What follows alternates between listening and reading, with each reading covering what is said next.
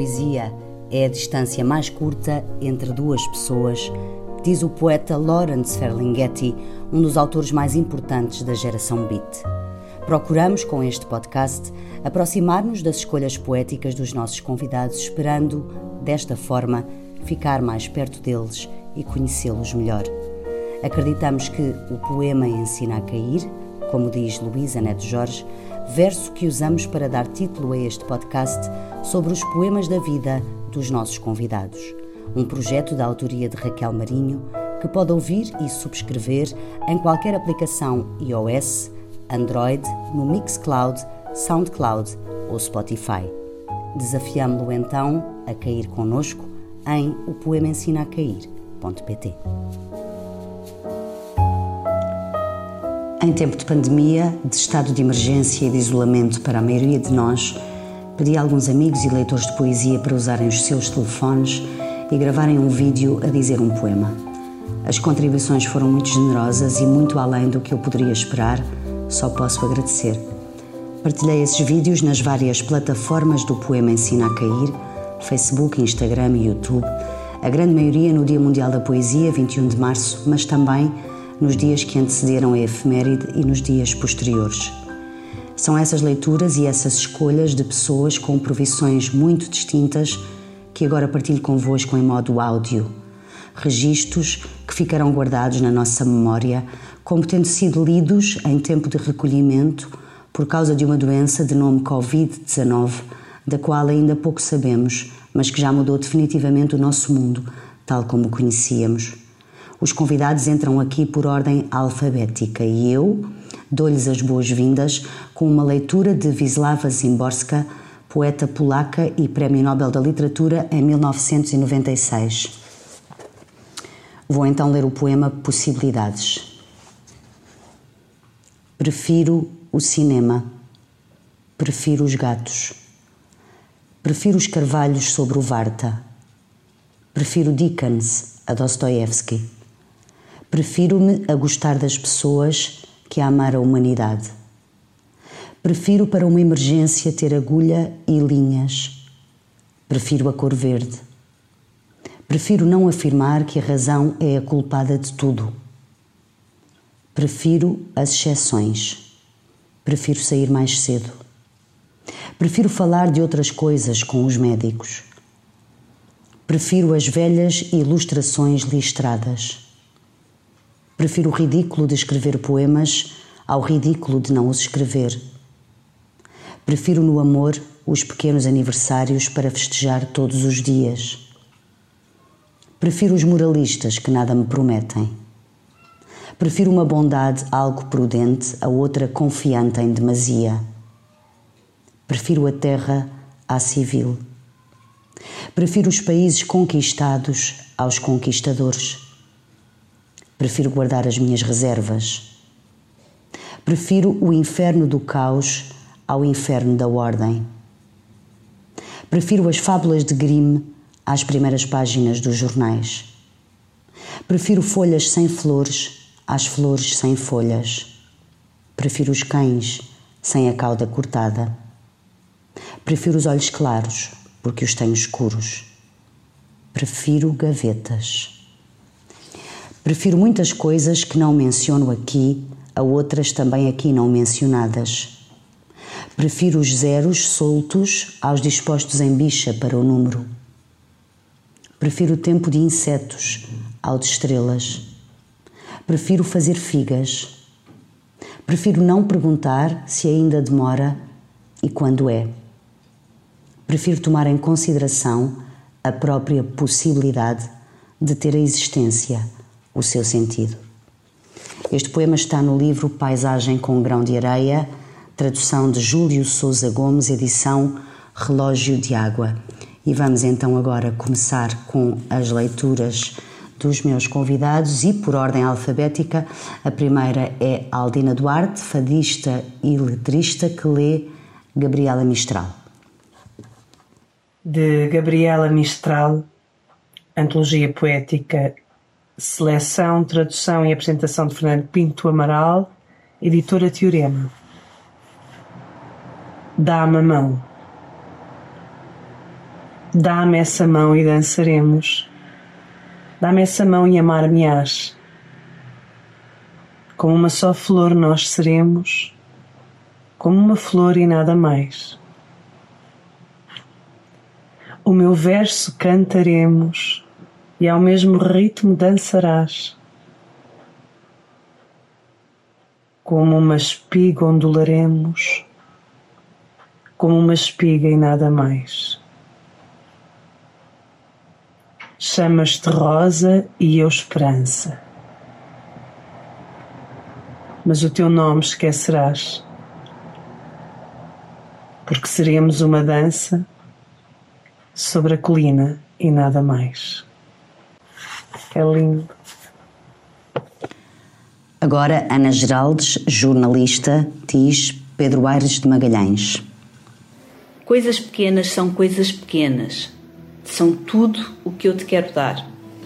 E estas palavras são coisas pequenas que dizem que eu te quero amar. Amar, amar, amar só vale a pena se tu quiseres confirmar que um grande amor não é coisa pequena, que nada é maior que amar. E a hora que espreita é só tua. De certo não será só a que resta. A hora, porque esperei a vida toda, é esta. E a hora que te espreita é derradeira. De certo já bateu à tua porta. A hora, porque esperaste a vida inteira, é agora. Ana Isabel Soares, professora universitária, diz Miguel Martins.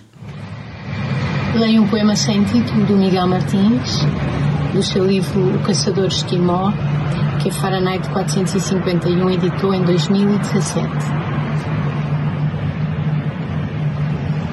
Há nas pétalas das flores uma qualidade táctil transcendente, uma daquelas sensações sublimadas que requerem silêncio e solidão e nos impregnam de uma tristeza boa, de uma tristeza que vale a pena porque nos ensina a viver aliados do curso em que a vida se tornou e a morrer indiferentes à absurda possibilidade de qualquer fim. Há nas flores, mais do que em qualquer bicho ou espécie de gente, um ensinamento, uma brevidade eterna, uma riqueza discreta, uma elegância, isso. Uma elegância, ó filisteus sem número, que trocais de carro e de casa e de mulher, e não vos iludis nunca, porque o encantamento só se dá na pureza. E desde que nascestes, uma barba cerrada trava-vos o riso e acumula restos de comida, restos de ideias e uma atroz propensão para o sucesso. Entretanto, a nobre rosa, a fulgurante papoila dos trigais, a exótica orquídea crescendo no topo das árvores, existem muito para lá desta estreita faixa de gravilha que nos medeia o nascimento e a morte. Existem todas em cada uma, e desse modo, ao serem tocadas, passam aos netos os dedos dos avós, trazem o cheiro primordial do mundo, do mundo ainda sem nome ou solução, à vida entre paredes em que nos deixamos cair e que tanto precisa de azul. Ana Brandão, atriz, lê João Paulo Esteves da Silva. De João Paulo Esteves da Silva, Milagre Possível. A mendiga sem olhos, sentada no chão, toca mal La Vie en Rose.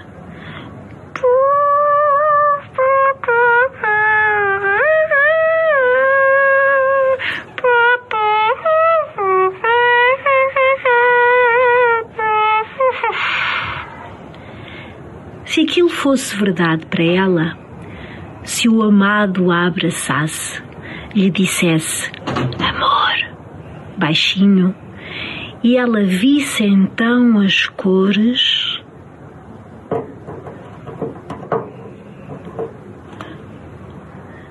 Não digo que isso salvasse este mundo, mas seria bonito, seria bom. E imaginá-lo sabe a um outro. Ana Rocha, mediadora cultural, programadora, lê Cava a Fish. quando abalás de ida para Ítaca, faz votos porque seja longa a viagem, cheia de aventuras, cheia de experiências.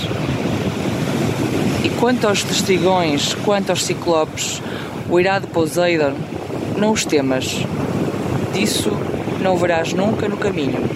Se o teu pensar guardares alto e uma nobre emoção tocar tua mente e corpo. E nem os lestrigões, nem os ciclopes, nem o feiro Poseidon hás de ver. Se dentro da alma não os transportares, se não dispuser a alma à tua frente. Faz votos, porque seja longa a viagem. As manhãs de verão que sejam muitas, em que o prazer te invada e a alegria ao entrar em portos nunca vistos, hás de parar nas lojas dos fenícios para mercar os mais belos artigos. Ébano, corais, âmbar, madrepérolas e sensuais perfumes de todas as sortes. E quanto houver de aromas leitosos, vai a muitas cidades do Egito aprender e aprender com os doutores. Ítaca guarda sempre em tua mente. Hás de lá chegar. É o teu destino. Mas a viagem não há preços nunca. Melhor será que muitos anos dure e que já velho aportes à tua ilha, rico do que ganhaste no caminho, não esperando de Ítaca riquezas. Ítaca te deu essa bela viagem.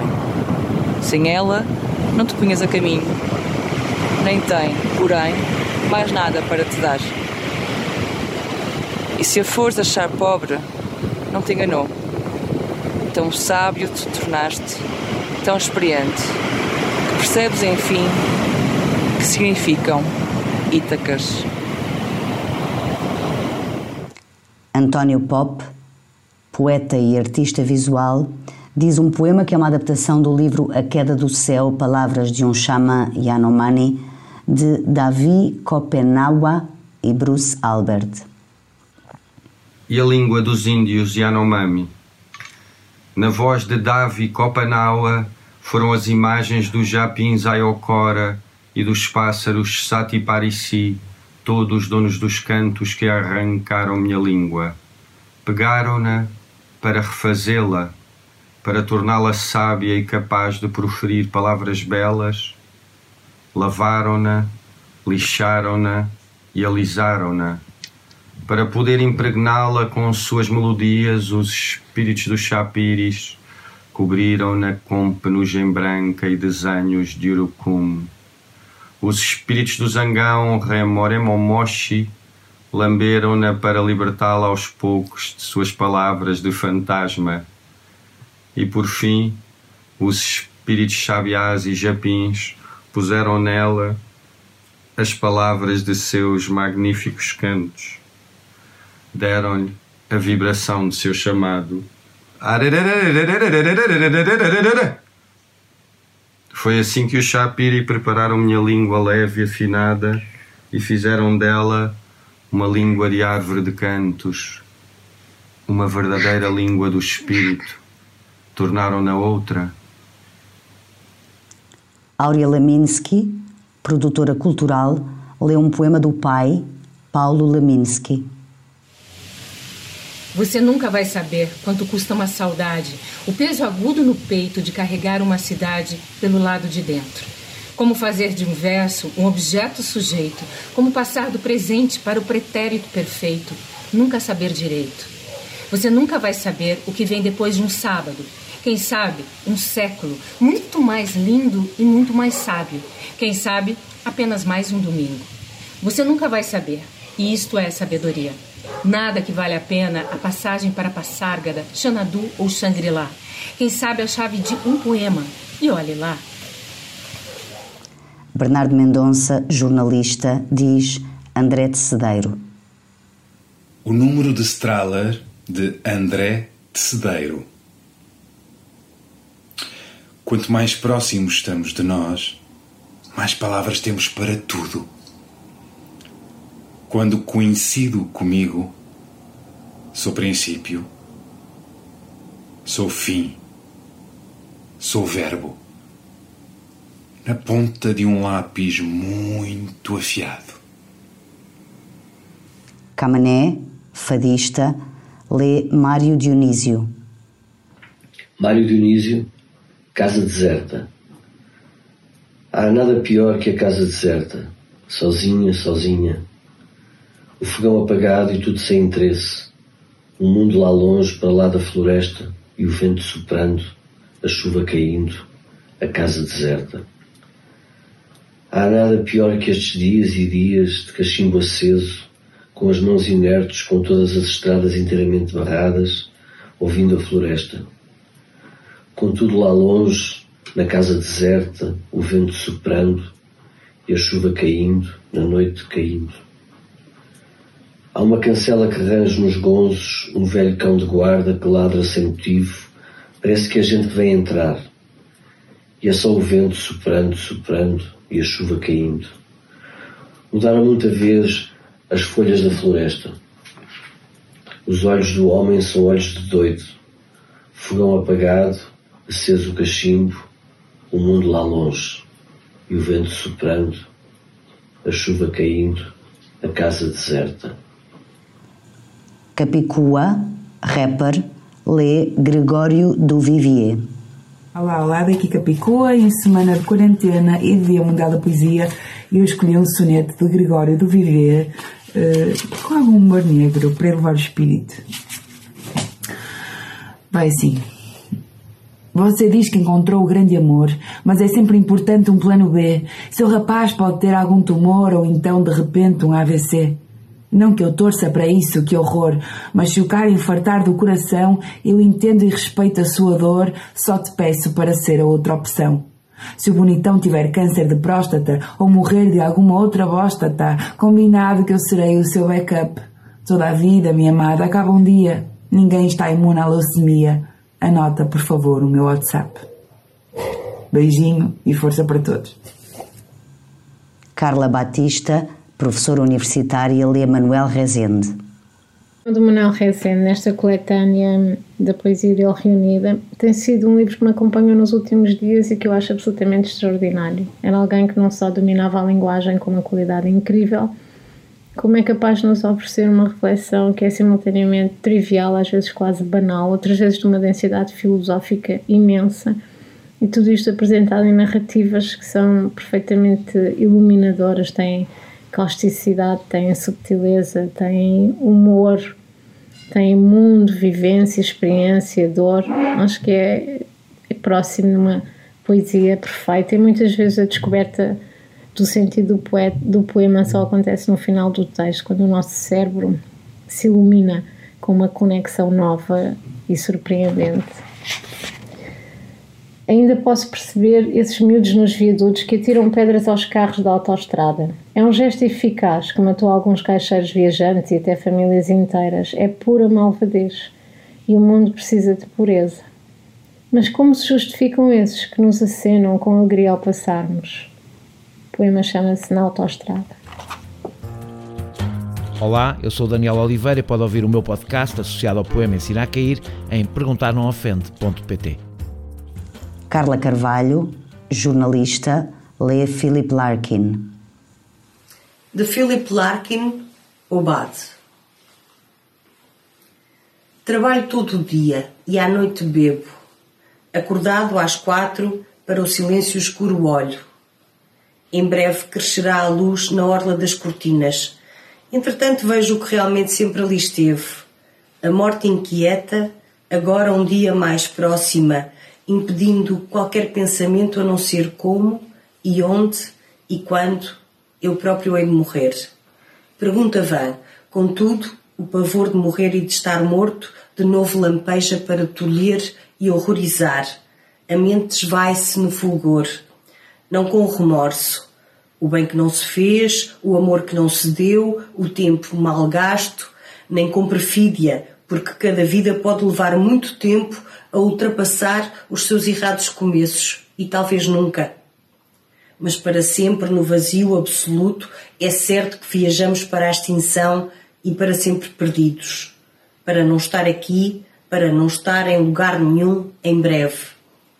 Nada mais terrível, nada mais verdadeiro. Esta é uma maneira particular de ter medo, sem recorrer a truques. A religião sempre usou um vasto brocado musical, ruído pelas traças, criado para fingir que nós nunca morremos, e aquele sofisma da treta que diz nenhum ser racional pode temer o que não sentirá. Sem perceber que é precisamente isso que receamos, não ver, não ouvir, nenhum toque, ou gosto, ou cheiro, nada em que pensar, nada para amar, nada com que se unir, a profunda anestesia sem retorno. E assim permanece na margem da visão uma pequena mancha desfocada, um calafrio contínuo que arrasta cada impulso até à indecisão. Muitas coisas podem não chegar a acontecer, esta acontece e quando vem arrebata o medo que, no, que arde na fornalha, quando nos apanha sem companhia de gente ou de bebida, de nada vale a coragem. Apenas significa não assustar os outros. Ser bravo não livra ninguém da sepultura. A morte é sempre igual, quer se resista ou não. Lentamente a luz aumenta e o quarto ganha forma, firme como um roupeiro permanece o que sabemos, sempre soubemos. É certo que ninguém escapa, mas não conseguimos aceitar. Algum dos lados perderá. Entretanto, aprontam-se os telefones prestes a tocar dentro de escritórios trancados e toda a humanidade dividida, confusa e desleixada começa a despertar o céu está branco como argila, sem sol. Há trabalho para fazer. Os carteiros, como os médicos, vão de porta em porta. Carlos Vaz Marques, jornalista, lê António Manuel Couto Viana. Um poema de António Manuel Couto Viana, Interior. Por detrás dos muros da nossa casa, Estamos tão juntos que nos tocamos. O vento é brisa e a brisa é asa. Por trás dos muros da nossa casa, todos os frutos ficam nos ramos. Vivamos, pois, dentro de nós, deixando aos outros o gesto e a voz. Catarina Furtado, comunicadora e ativista, lê Mahmoud Darwish. Perguntas: O que significa refugiado? Dir-te-ão é aquele que é arrancado da sua pátria.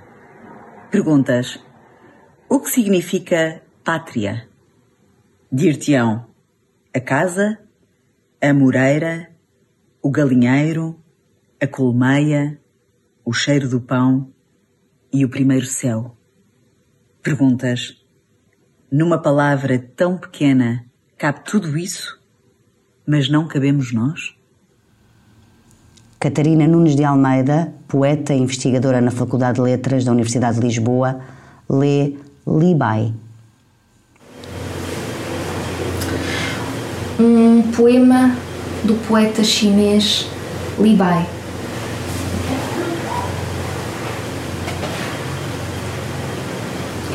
A esposa solitária. A névoa espessa as plantas flutuando, serenas as águas do grande rio. Nenhuma carta vem, nenhuma carta vai, ambos dolorosamente separados.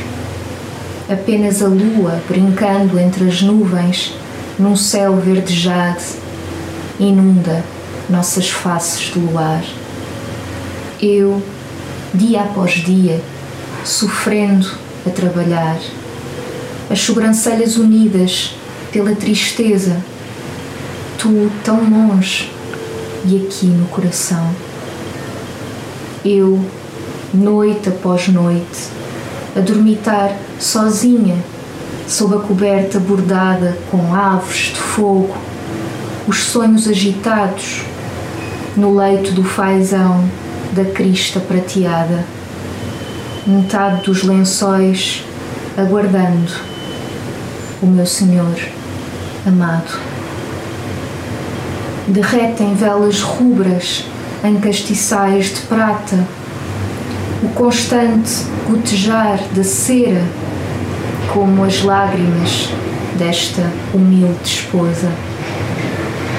Tão breve o existir das pétalas da flor. Catarina Santiago Costa, poeta e editora de texto, lê Miguel Martins. Ao sair da prisão, esperavas-me com uma ostra fresquíssima sobre as palmas das mãos. Será sempre essa a imagem que guardarei de ti, quer fiquemos juntos para sempre, como dizem os padres, quer partas para a China mais longínqua que é o coração de outro homem.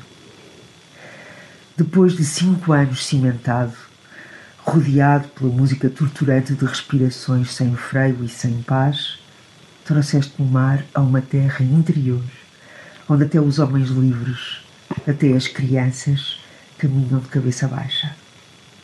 Por isso, nunca te darei prendas no Natal ou no teu aniversário. Nada se poderia comparar àquela lágrima feliz e vagamente sólida que nesse dia me desceu pela garganta até ao sítio indeterminado em que nos distinguimos das feras.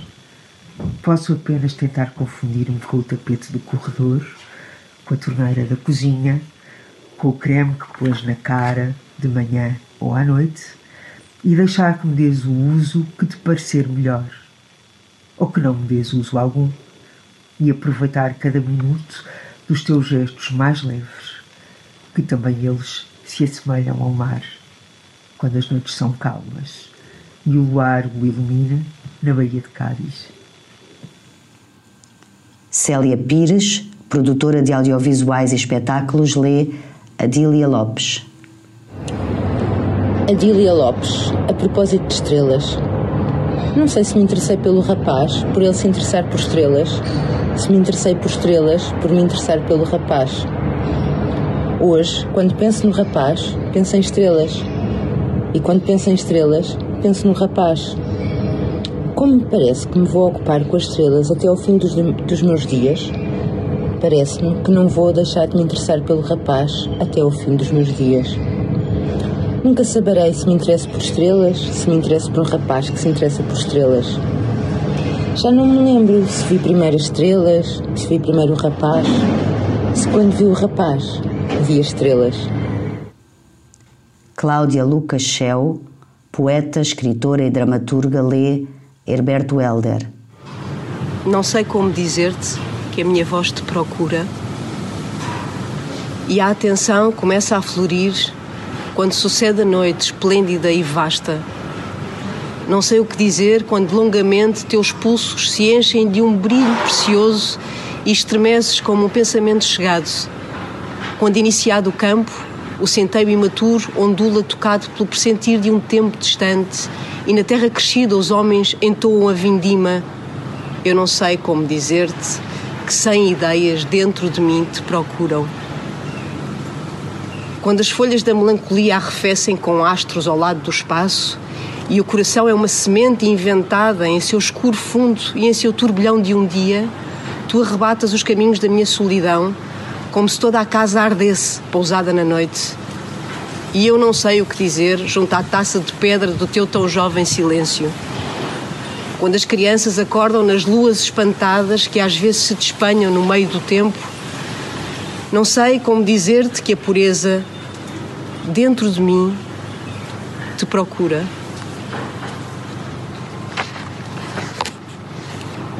Durante a primavera inteira, aprendo os trevos, a água sobrenatural, o leve e abstrato correr do espaço e penso que vou dizer algo cheio de razão, mas quando a sombra cai da curva sôfrega dos meus lábios, sinto que me faltam um girassol, uma pedra, uma ave, qualquer coisa extraordinária.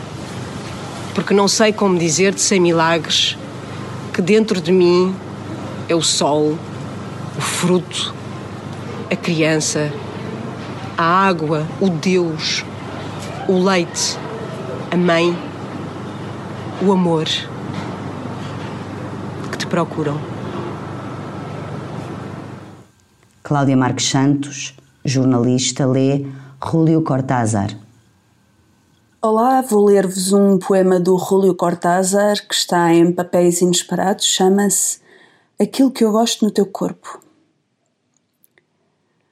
Aquilo de que eu gosto no teu corpo é o sexo, aquilo de que eu gosto no teu sexo é a boca, aquilo de que eu gosto na tua boca é a língua, aquilo de que eu gosto na tua língua é a palavra. Cláudia R. Sampaio, poeta, lê Mário Cesarini. Entre nós e as palavras há metal fundente. Entre nós e as palavras há hélices que andam e podem dar-nos morte, violar-nos, tirar do mais fundo de nós o mais útil segredo. Entre nós e as palavras há perfis ardentes, espaços cheios de gente de costas, altas flores venenosas, portas por abrir, escadas e ponteiros e crianças sentadas à espera do seu tempo e do seu precipício. Ao longo da muralha que habitamos, há palavras de vida, há palavras de morte, há palavras imensas que esperam por nós e outras frágeis que deixaram de esperar. Há palavras acesas como barcos, e há palavras homens, palavras que guardam o seu segredo e a sua posição. Entre nós e as palavras, surdamente, as mãos e as paredes de Elsinor.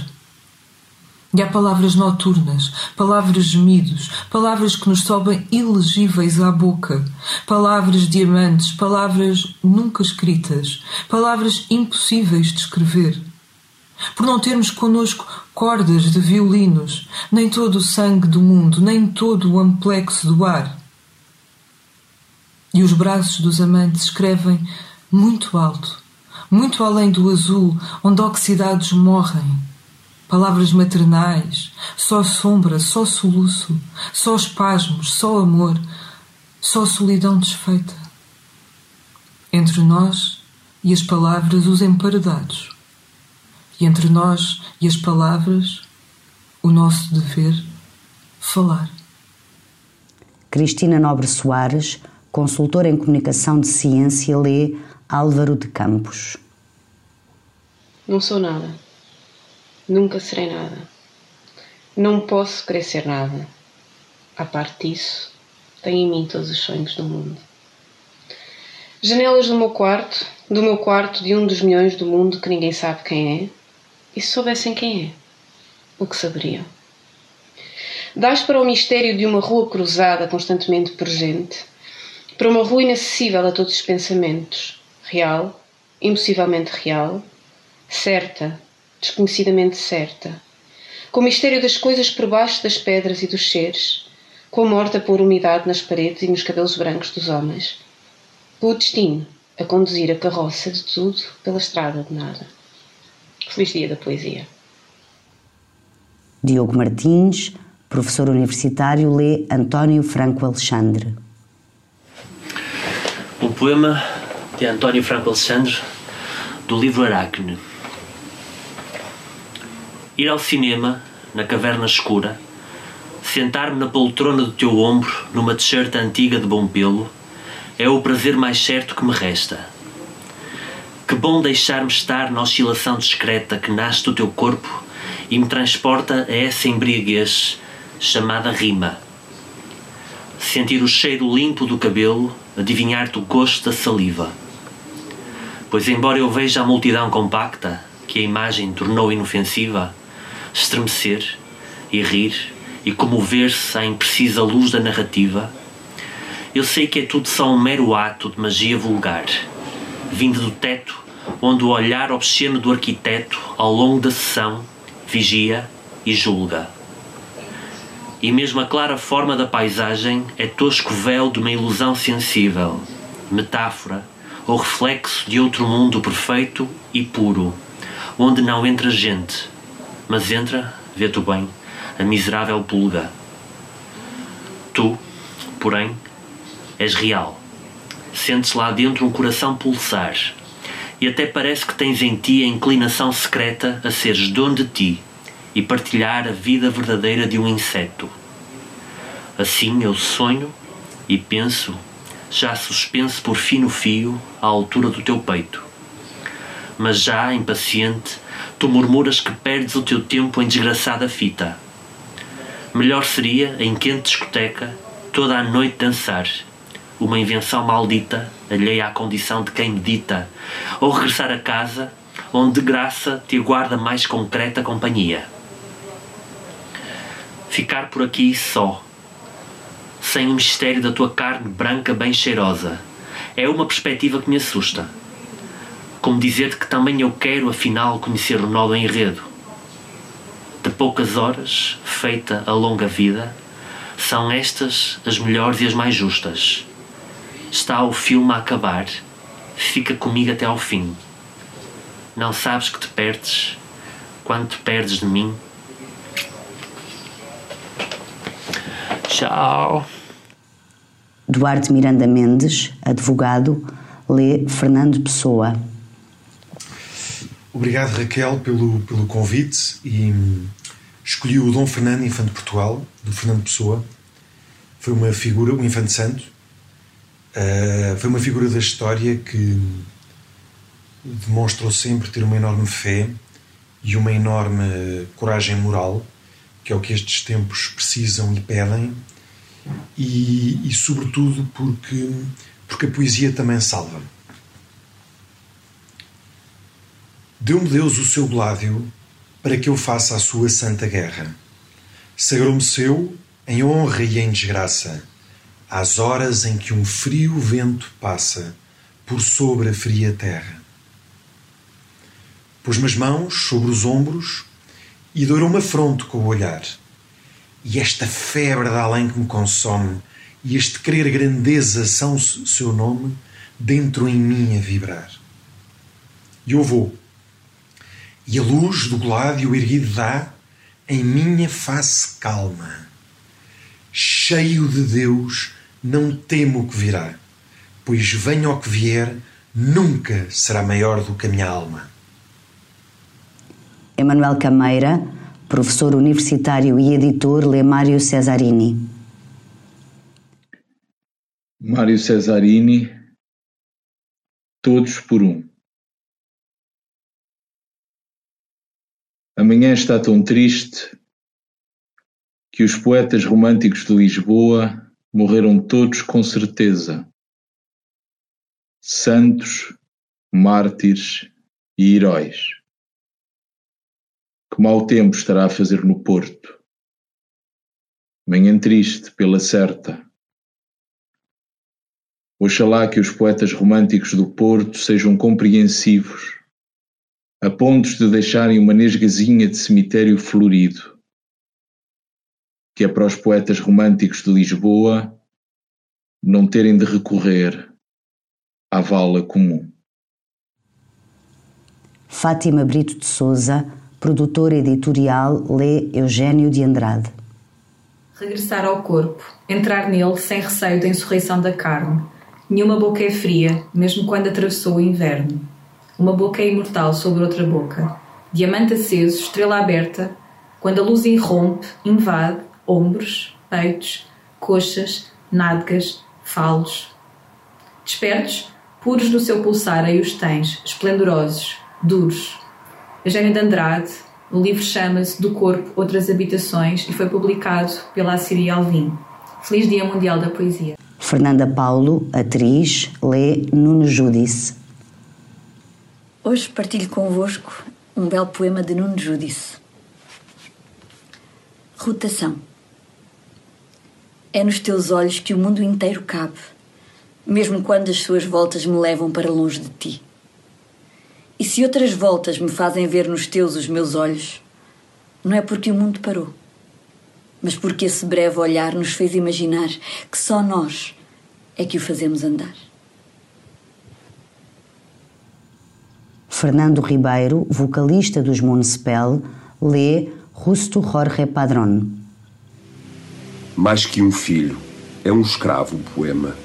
É parte dos teus sonhos indomáveis, um farrapo da tua alma sucessiva, um monte de palavras que salva a tua memória dos momentos plenos do deserto.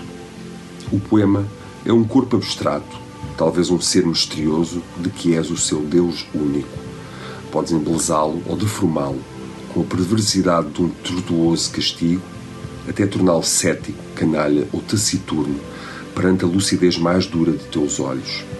Há poemas obscuros e assassinos que nos espiam com a sua adaga levantada. Há outros juvenis tersos, apaixonados, cuja direta luz desnuda o fogo.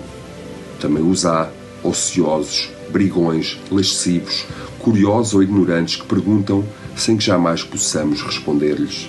O poema é, enfim, um látigo desditoso, uma alma solitária trespassada de repente pela densa dor que o convoca. Justo Jorge Padrone, Feliz Dia da Poesia. Filipe Leal, poeta e jornalista, lê Adília Lopes.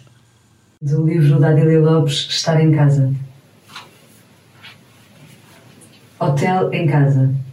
Uma amiga minha deu-me sabonetinhos, frasquinhos com shampoos e loções que dão de brinde nos hotéis. Uso-os em casa, na casa de banho, como se estivesse na casa de banho de um quarto de hotel. Assim, com estes sabonetinhos e frasquinhos, parece que estou num hotel sem sair de minha casa. Não viajo, não tenho dinheiro para viajar e já não gosto de viagens. Filipa Penteado, produtora, lê Sofia de Melo Breiner Anderson. Que este instante da Sofia de Melo Breiner seja uma constante nas nossas vidas e nas nossas casas. Deixai-me limpo o ar dos quartos e liso o branco das paredes. Deixai-me com as coisas fundadas no silêncio. Filipe Lopes, coordenador da Poesia Não Tem Grades, lê Vislava Zimborska.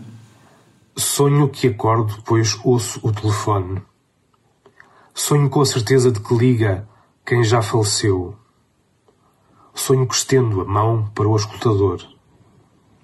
Só que este auscultador não é como era. Tornou-se pesado, como se estivesse colado a alguma coisa, em algo encravado, como se algo enliasse com raízes. Teria de o arrancar juntamente com toda a terra. Sonho que me debato em vão. Sonho com o silêncio, já que deixou de tocar. Sonho que adormeço e acordo novamente. Filipe Raposo, pianista, lê António Ramos Rosa. António Ramos Rosa, Nascimento Último. Como se não tivesse substância e de membros apagados, desejaria enrolar-me numa folha e dormir na sombra e germinar no sono, germinar na árvore. Tudo acabaria na noite, lentamente, como uma chuva densa. Tudo acabaria pelo mais alto desejo, num sorriso de nada. No encontro e no abandono, na última nudez, respiraria ao ritmo do vento, na relação mais viva seria de novo o German que fui, o rosto indivisível.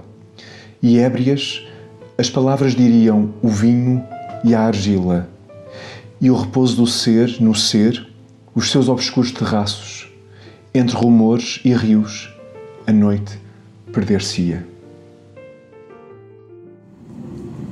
Francisco Trigo de Abreu, assessor de imprensa da Federação Portuguesa de Futebol, lê Fernando Assis Pacheco. Para a minha amiga Raquel, esta areia fina do Fernando Assis Pacheco. Não sei se o que chamam amor é este apaziguamento. Não sei se comias fogo. Tuas abelhas voam agora em círculos tranquilos. Mães serenam os seus filhos no ventre. Não sei se o que enfim chamam amor é esta areia fina. Agora estamos um dentro do outro. Fazemos longas visitas deslumbradas porque o nosso prazer lembra um rio vagaroso no meio de juncos ao cair da tarde. As palavras tornam-se esquivas.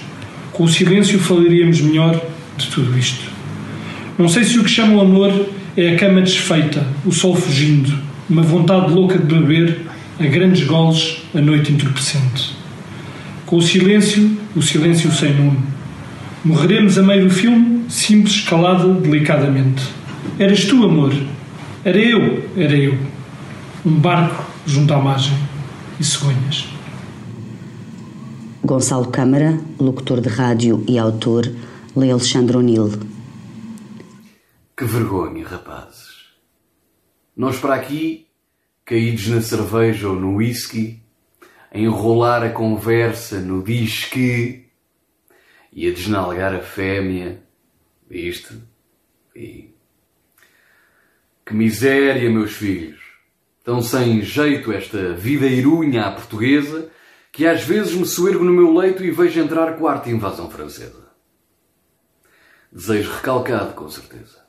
Mas logo deixo a rua, encontro o Rock, o Rock abre-lhe a porta, nunca toque, e desabafo. Oh Rock, com franqueza. Você nunca quis conhecer outros países? Bem queria, Choronil. E as varizes? Gonçalo Pimenta, produtor de som, lê Manuel de Freitas. Nighthawks at the Diner, Manuel de Freitas. Não sei se existe isto de que falo, mas deixa-me reparar um pouco no teu modo ternamente animal de confundir palavras e sentimentos num quase silêncio desabrigado e informe. Um corpo serve para muito pouco, desde os caprichos da líbido às infecções urinárias. Coisas às vezes parecidas que disfarçamos com vinho e com os restos de astúcia. Não me ouças se não quiseres. Ainda não se perdeu o lume das mãos redondas com que te despes a um canto, singularmente igual ao que te recordo num outro inverno distante. Deixemos ficar esta noite, enquanto Tom Waits nos volta a falar de um caminhão chamado Phantom 309, ou de qualquer outra coisa, qualquer, singularmente igual, um pouco mais triste, talvez. Não é isso que importa. Também cada um de nós terá um dia de despistar o encontro de alguma certeza irrisória e, no entanto, mortal. Que o vinho não acabe, entretanto, e que as canções não pareçam nesta noite cativa do lume, mas friamente corrupta. Só nos teus lábios posso encontrar os teus lábios. Eis uma parva verdade a que por vezes regresso, mais importante certo do que a sagesse de Verlaine ou do que aquele velho barão de Dantes pelo fim da tarde cumpríamos o amor. Deixa lá, no exato sítio da morte, essa teimosa paixão que não morre nem finge viver. Tudo isto é inútil, embora o empadão estivesse bom e eu já não saiba sequer quantos anos passaram desde que um ao outro oferecemos o engano e a miséria de um rosto. O vinho depressa acabou e é entre os teus seios que agora adormeço, como se houvesse um lugar. Daqui a algumas horas esperar-nos-á, crudelíssimo, o terror tépido de mais um domingo absolutamente dispensável. Só então saberemos o que desta noite há de a memória roubar. Talvez um perfume a doer-lhe feliz ou as roucas onomatopeias de uma certeza insegura do lado mais esquivo da morte. Mas bastam para já as mãos redondas gentis que fazem chover o teu nome sobre as ruas desertas do meu coração.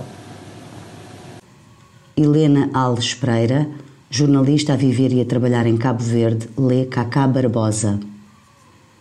Ah, como estou em Cabo Verde, escolhi um escritor cabo-verdiano, Cacá Barbosa, e vou ler um poema em crioulo. Chama-se Saudade. É a ausência de um coisa que não estima, é lembrança de um passado doce e amargoso, entravado na fundo da consciência. É um buito grande de coisas que eu Julie, sentido escrever, coração guarda. Inês Francisco Jacó, freelancer em comunicação, lê Daniel Faria.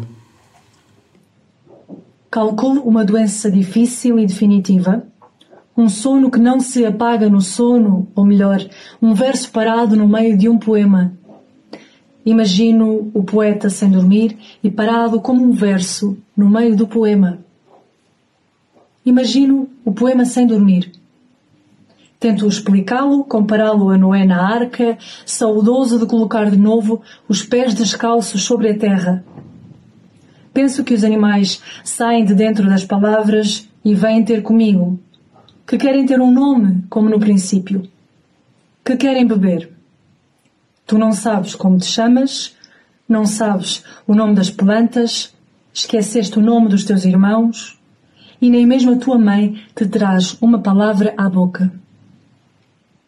Faço a inclinação de quem encosta o rosto ao focinho dos bichos, com saudades do calor de uma voz que chama. Nem mesmo eu sei dizer que terra firme lhes peço. Que alicerces fundos cavam quando pousam as patas muito mansas sobre mim. Isabela Abreu, atriz, lê Charles Baudelaire. Vou ler um poema chamado La Beatrice, do livro As Flores do Mal, de Charles Baudelaire.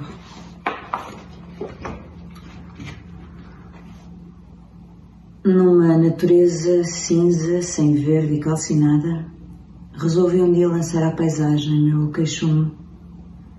No meu espírito, ao acaso, errando, lentamente aguçava um punhal no peito. Vi então, em pleno dia, sobre mim pousar uma nuvem fúnebre, imensa, prenhe de tempestade, cavalgada por um gangue de demónios viciosos, em tudo parecidos com anões cruéis e curiosos.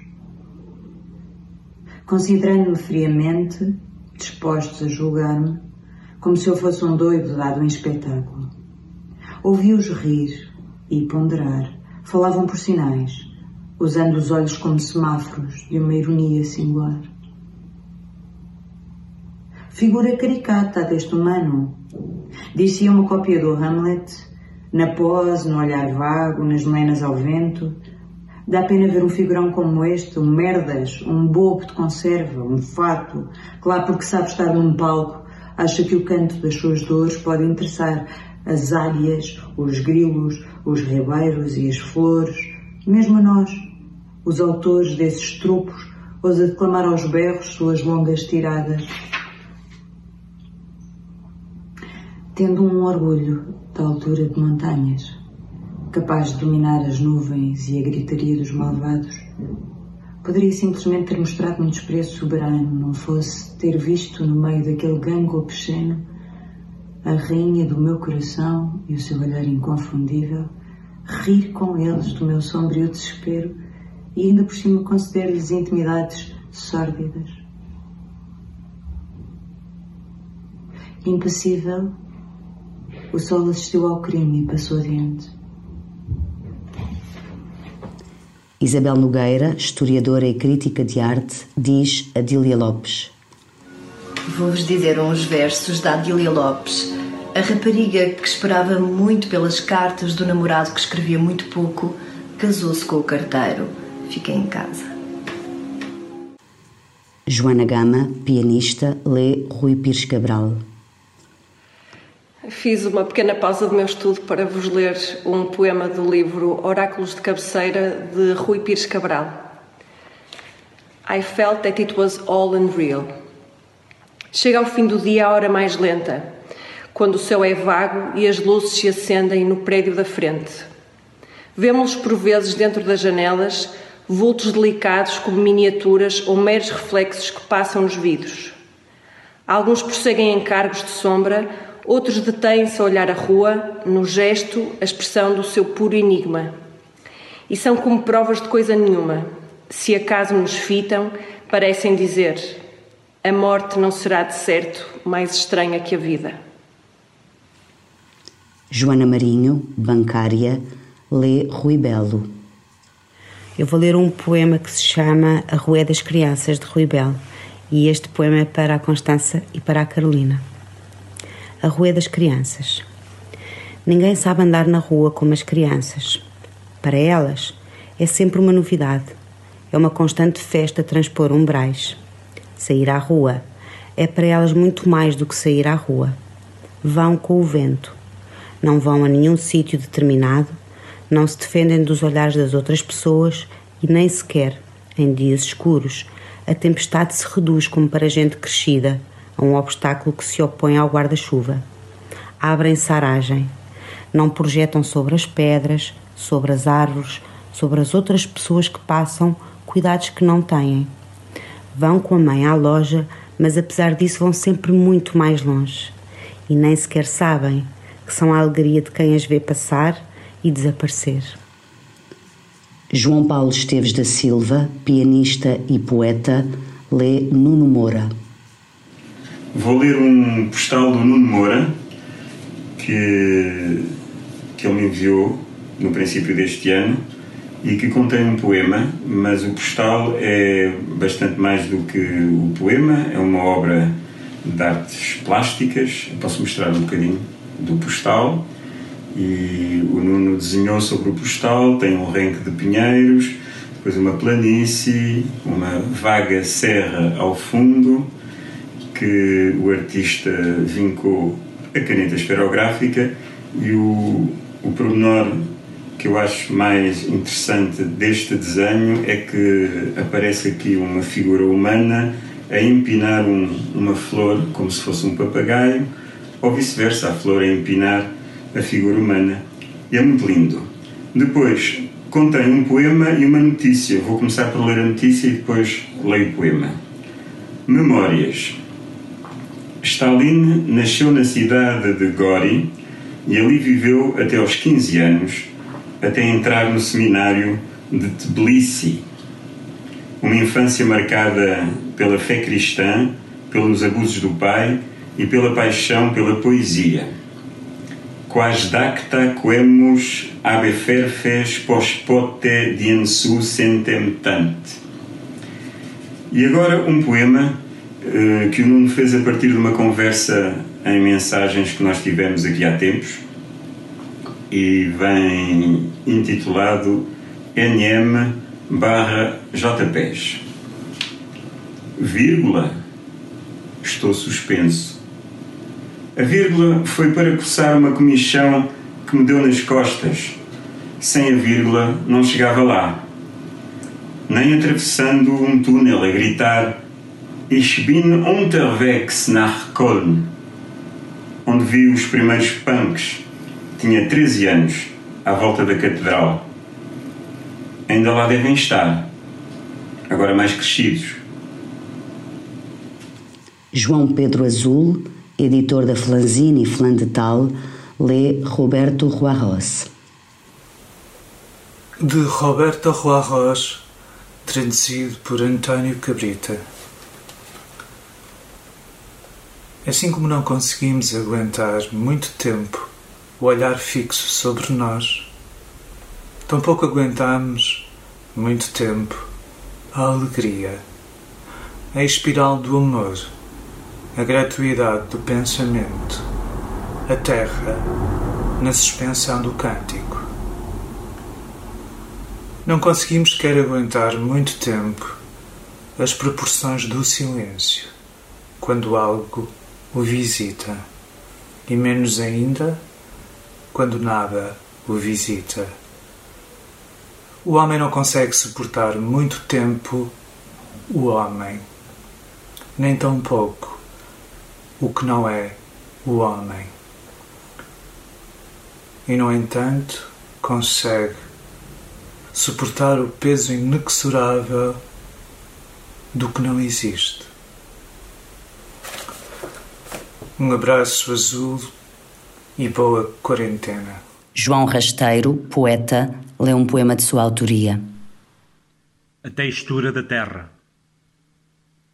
Se Deus detivesse a textura guarnecida da terra, embelezada de homens e mulheres sob o sol, palavras acesas, turvos sobressaltos do verbo, na língua do crer e do bem-querer, prolongaria essa textura sobre nossas falas, adornada na claridade divina do erro e do pecado.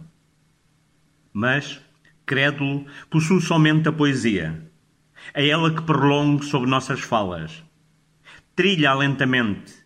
Tu és a voz da minha poesia, esta pura nascente de palavra incorpórea. Se eu tivesse os tecidos bordados dos céus e Deus a textura guarnecida da terra, a poesia serias tu, a bordadura do amor e o centro do amor. Tudo o que há de solícito, de ouro e prata, no vulto da fé.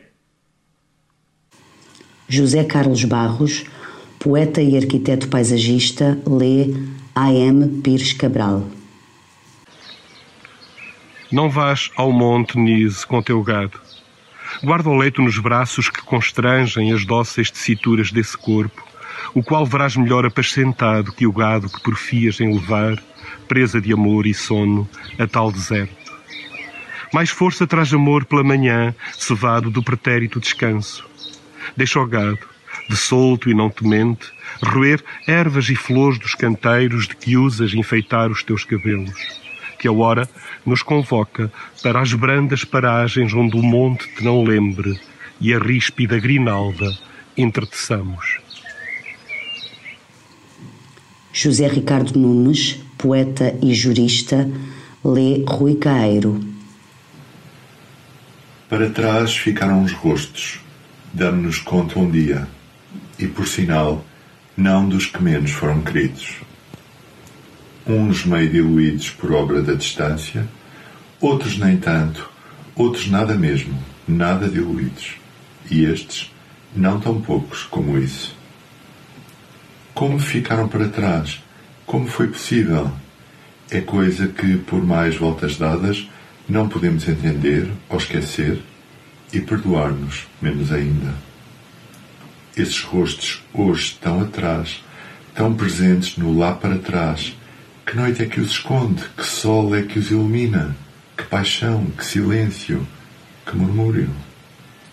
Nascidos para o amor, para a quietude e a mansidão que o amor é, e bem afeitos à procura, à loucura que o amor também é, como dizer depois, como dizer agora onde estão, para onde foram? Em que pedaço de céu brilha a estrela de um amor que passou, ou que já não é mais, ou que foi o nosso? Rostos que ficaram pelo caminho, mas qual o lugar, qual o caminho? Ninguém diz, e que ora são poucos, ora alguns mais, ora tantos agora de repente. Isso é tudo aquilo que sabemos, tal como a diluição na distância, maior ou menor, é tudo aquilo que vemos. Para onde vai o amor quando acaba? Se é que acaba, se é que vai, para onde foi o amor? É para onde eles foram, esses rostos. Júlio Rezende, pianista, lê Chico Buarque. Um poema de Chico Buarque. A banda. Estava à toa na vida, o meu amor me chamou para ver a banda passar cantando coisas de amor. A minha gente sofrida despediu-se da dor para ver a banda passar cantando coisas de amor. O homem sério que contava dinheiro parou. O faroleiro que contava vantagem parou. A namorada que contava as estrelas parou para ver, ouvir e dar passagem. A moça triste que vivia calada sorriu. A rosa triste que vivia fechada se abriu. E a meninada toda se assanhou para ver a banda passar cantando coisas de amor.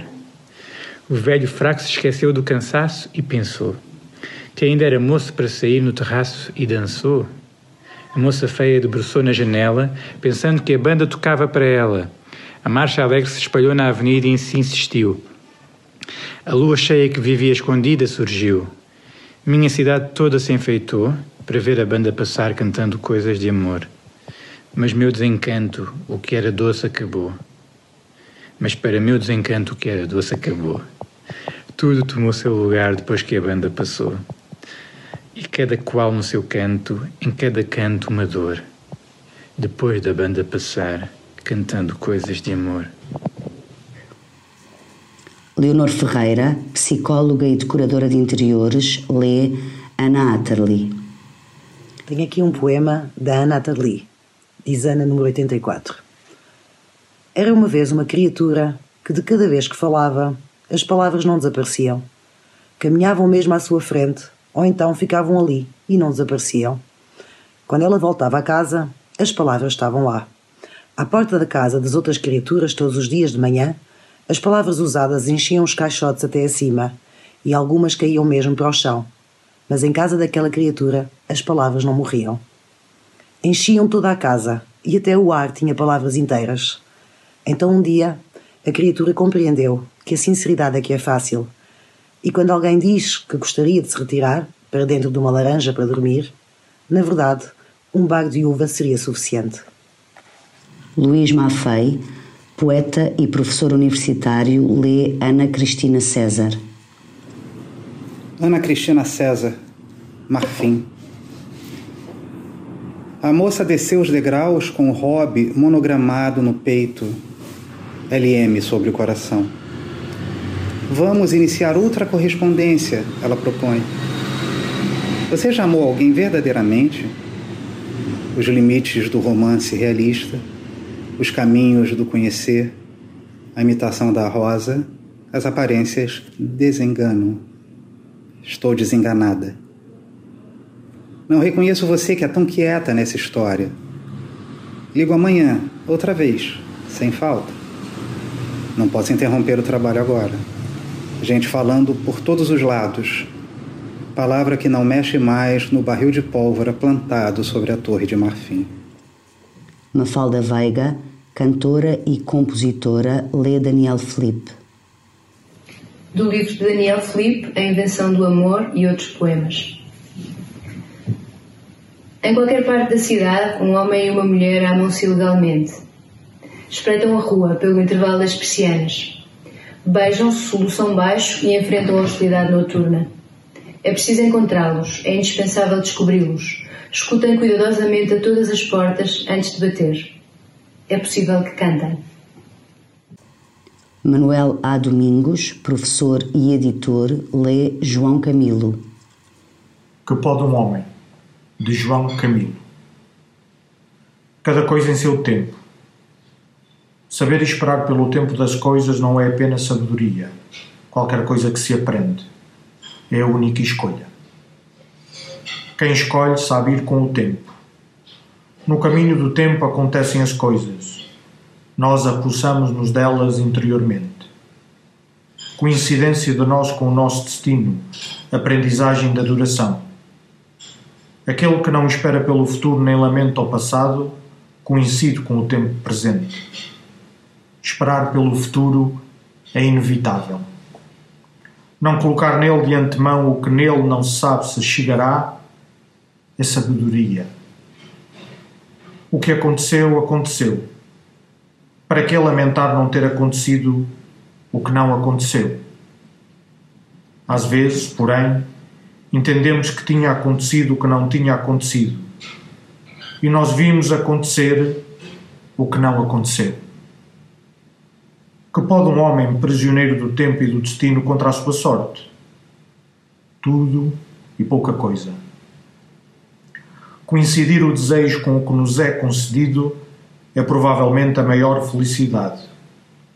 Quem conhece, no entanto, o que lhe reserva o futuro? o sentido exato do que sucedeu ou virá a suceder.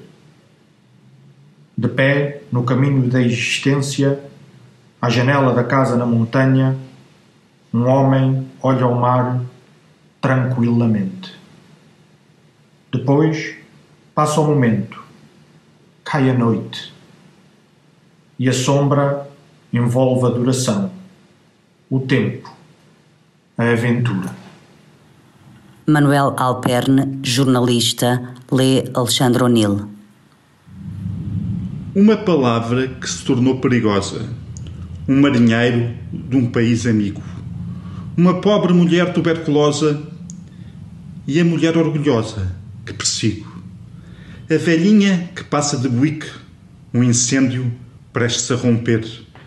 E as ruas, as ruas onde vi o que ainda não sei ver. Uma praia elegante, um estendal de belos corpos indolentes e as últimas mentiras de um jornal a propósito de factos recentes. Um senhor absolutamente sério, um doutor que esteve por um triz para fazer parte de um novo ministério e um velho, muito velho, que nos diz: Avesso à multidão, aos seus gritos de louca, tenho contudo um grande amor ao homem mas cuidado, uma ideia não vive sem o pão da boca. Por aquilo que não sou, não quero que me tomem. Outro senhor, absolutamente honesto, ainda a velhinha do buique, e o velho, muito velho, diz o resto, diz o resto, e é para que fique. Meu lema é conhecido, minha voz muito menos, mas o que digo chega ao vosso coração por caminhos discretos preciosos seremos, como um selo raro e uma coleção. E num silêncio que toda a gente ouvia, só a mosca deu sinal de si, dizendo com graça e ironia. Ó oh, Cesário Verde, como eu queria que estivesses aqui. Alexandre O'Neill, Inventário. Margarida Ferra, responsável de comunicação na Casa Fernando Pessoa e poeta, lê Mário Cesarini. De Pena Capital, Mário Cesarini. A passagem dos elefantes. Elefantes na água, otimistas à solta. Otimistas à solta, elefantes na árvore. Elefantes na árvore, otimistas na esquadra. Otimistas na esquadra, elefantes no ar. Elefantes no ar, otimistas em casa. Otimistas em casa, elefantes na esposa. Elefantes na esposa, otimistas no fumo. Otimistas no fumo, elefantes na ode. Elefantes na ode, otimistas na raiva. Otimistas na raiva, elefantes no parque. Elefantes no parque, otimistas na filha. Otimistas na filha, elefantes zangados. Elefantes zangados, otimistas na água.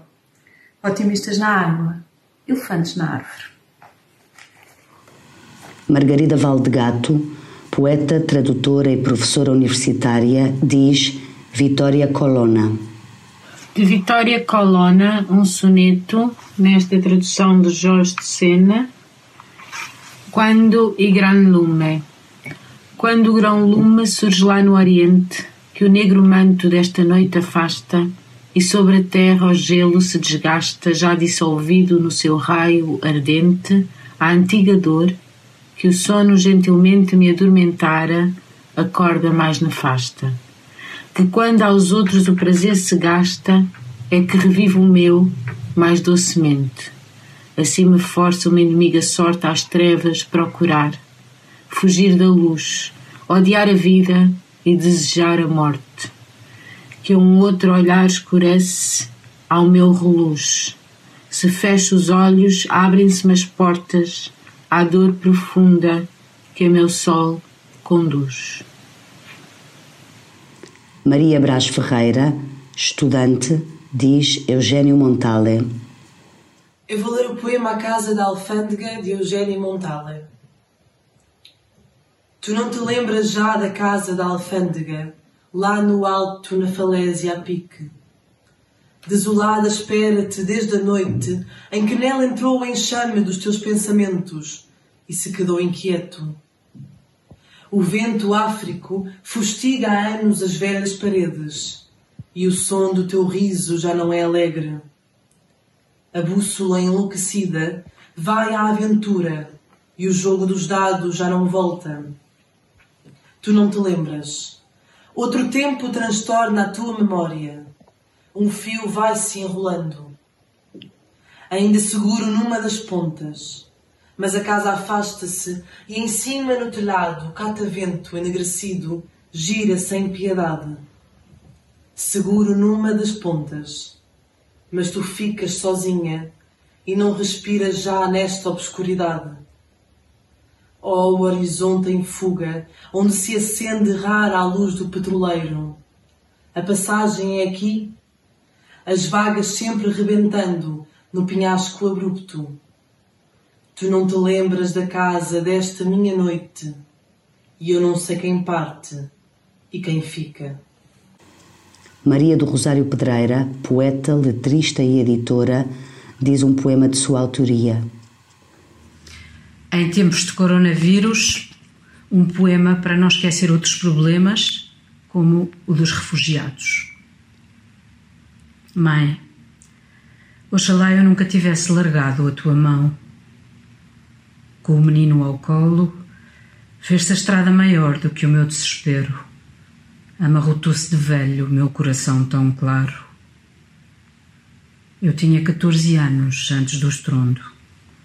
14 anos e meio antes do teu grito. 15 anos cumpridos, quando afastei o véu dos teus cabelos. Se me dizias sempre que não fosse para longe, porque pediam o contrário os teus olhos parados. Ainda por cima, mãe. Chegar ao campo foi como bater a uma porta cansada. Mil tendas que eram velas remendadas, barcos para ficar de novo pelo caminho. Trouxeram-nos mantas cheias de perguntas. Tentaram-me com doces para me pôr no lugar. Mudaram ao meu irmão a fralda com as mãos frias. Mãe, eu disse-lhes que o menino era meu. E agora, quando ele procura os teus seios no meu corpo sem formas, cubro com o teu véu os meus cabelos e canto-lhe baixinho canções de açúcar. Não sei que idade tenho, mãe, mas oxalá eu nunca tivesse largado a tua mão. Maria Quintãs, poeta e editora, diz António Ramos Rosa. Vou ler um poema do António Ramos Rosa que se chama O Deus que é Transparência. Ninguém me saúda nas esquinas do papel. Nenhum Deus me acompanha pelas ruas desertas. Mas nos dedos sinto o rumor de um segredo vegetal é como se procurasse alargar a mão dos deuses. É como arder com a água na brancura ofuscante da ressaca. E as palavras da casa se levantam: a janela, a porta, a cama e a cadeira. São presenças espessas e nítidas no perfil, nas sílabas preenchidas pela coerência do mundo. Maternas são as sombras em torno de um centro verde, que foi, talvez, um Deus antigo, que se esqueceu. E o esquecimento é o seu signo, a transparência. Maria Souza, poeta e editora, diz Jesus Jiménez Domingues. Do livro Ensinar o Eco a Falar, de Jesus Jiménez Domingues. O mundo em quarentena. Depois de muitos dias de nevoeiro, a convalescer entre algodões, as coisas do mundo curaram-se e voltaram a ser elas próprias. O ramo já não quis ser o pássaro, nem a pedra quis ser água, nem a realidade quis ser o desejo. Emergiram do nevoeiro mais doces, mais dóceis e mais suaves. Aqui estão, como se alguém, durante esse tempo todo, tivesse molhado no leite os pedaços duros do pão. Matilde Proença Luís, estudante, diz Amália Bautista. Espreitei pela janela do inferno e não vi nada que me horrorizasse. Pareceu-me um lugar igual a todos, cheio de coisas e de gente. Alguém do inferno convidou-me a entrar. Não recordo quem era, ou se eram vários, nem o que me disseram lá de dentro, se todos eles estavam a sorrir ou se havia algum que se lamentava, nem se desconfiei em algum momento. Procurei e achei a porta do inferno. Abri a porta do inferno. Entrei e desde então vivo no inferno. É um lugar igual a qualquer outro, cheio de coisas e de gente. Mas sei que isto só pode ser um inferno, porque neste lugar não estás comigo. Masgani, músico, lê José Tolentino Mendonça. De José Tolentino Mendonça, de igual para igual, os amigos. Esses estranhos que nós amamos e nos amam, olhamos para eles e são sempre adolescentes, assustados e sós, sem nenhum sentido prático, sem grande noção da ameaça ou da renúncia que sobre a luz incide, descuidados e intensos no seu exagero de temporalidade pura. Um dia acordamos tristes da sua tristeza, pois o fortuito significado dos campos explica, por outras palavras, aquilo que tornava os olhos incomparáveis. Mas a impressão maior é a da alegria, de uma maneira que nem se consegue e por isso teme, misteriosa. Talvez seja assim todo o amor. Mia Tomé, atriz, diz Mário Cesarini. Em forma de poema. Dou os meus prantos às porcelas para que cessem e me deixem. Dou os meus sonhos às estrelas para que os meus sonhos não se queixem. Fico só como lobisomem, na estrada, sem forma e sem fundo. Meus sonhos no ar dormem, dormem, à espera da manhã do mundo. Vê tu se nesta alegoria descobres porque estou inteiro e nunca terei agonia sem fartar meus sonhos primeiro. Mário Cesarino. Miguel de Carvalho, livreiro, editor e poeta, diz um poema de sua autoria. Casa Tempo. Porque nem sempre tive uma idade, morreu nela um tempo muito perto. Mesmo assim, ainda longe, de uma idade sem relógio nem instante. E aquela eternidade que me espera por fim, na varanda interior deste ciclo, violenta cada pulsação sem prazo e cada época sem validade. Porque nunca encontrei uma casa, nem uma idade ou uma inocência, nem uma data ou um ponteiro em cada passo. Desde ontem comecei a procurar outra coisa fora deste tempo, onde não cabe uma idade, muito menos uma concepção de casa. A Casa, antologia de poemas, edição do lado esquerdo, 2016. Miguel Ribeiro, jornalista, diz Fernando Pessoa. Bem sei que estou endoidecendo, de Fernando Pessoa. Bem sei que estou endoidecendo, bem sei que falha em mim quem sou. Sim, mas enquanto me não rendo, quero saber para onde vou. Ainda que vá para render-me ao que o destino me faz ser, quero um momento aqui deter-me e descansar, a conhecer.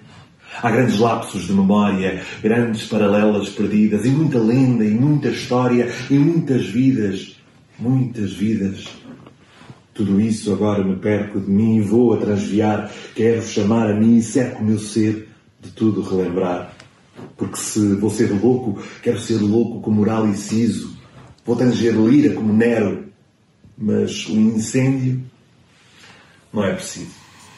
Nicolau Santos, jornalista, diz Lawrence Ferlinghetti. Os Elevadores de Lisboa, poema de Lawrence Ferlinghetti, eh, poeta da geração beat que viveu em Portugal nos anos 60, numa versão de José Fenha. Os elevadores de Lisboa sobem e descem e descem e sobem desde o início dos tempos, levando a vida de Lisboa acima e abaixo e abaixo e acima, como as riquezas de Lisboa foram crescendo e decrescendo acima e abaixo e abaixo e acima. E os elevadores de Lisboa foram os primeiros a nascer na cabeça de Monsieur Eiffel, que só muito mais tarde construiu a Torre Eiffel em Paris, mas os elevadores de Lisboa foram a verdadeira obra da sua vida, acima e abaixo e abaixo e acima.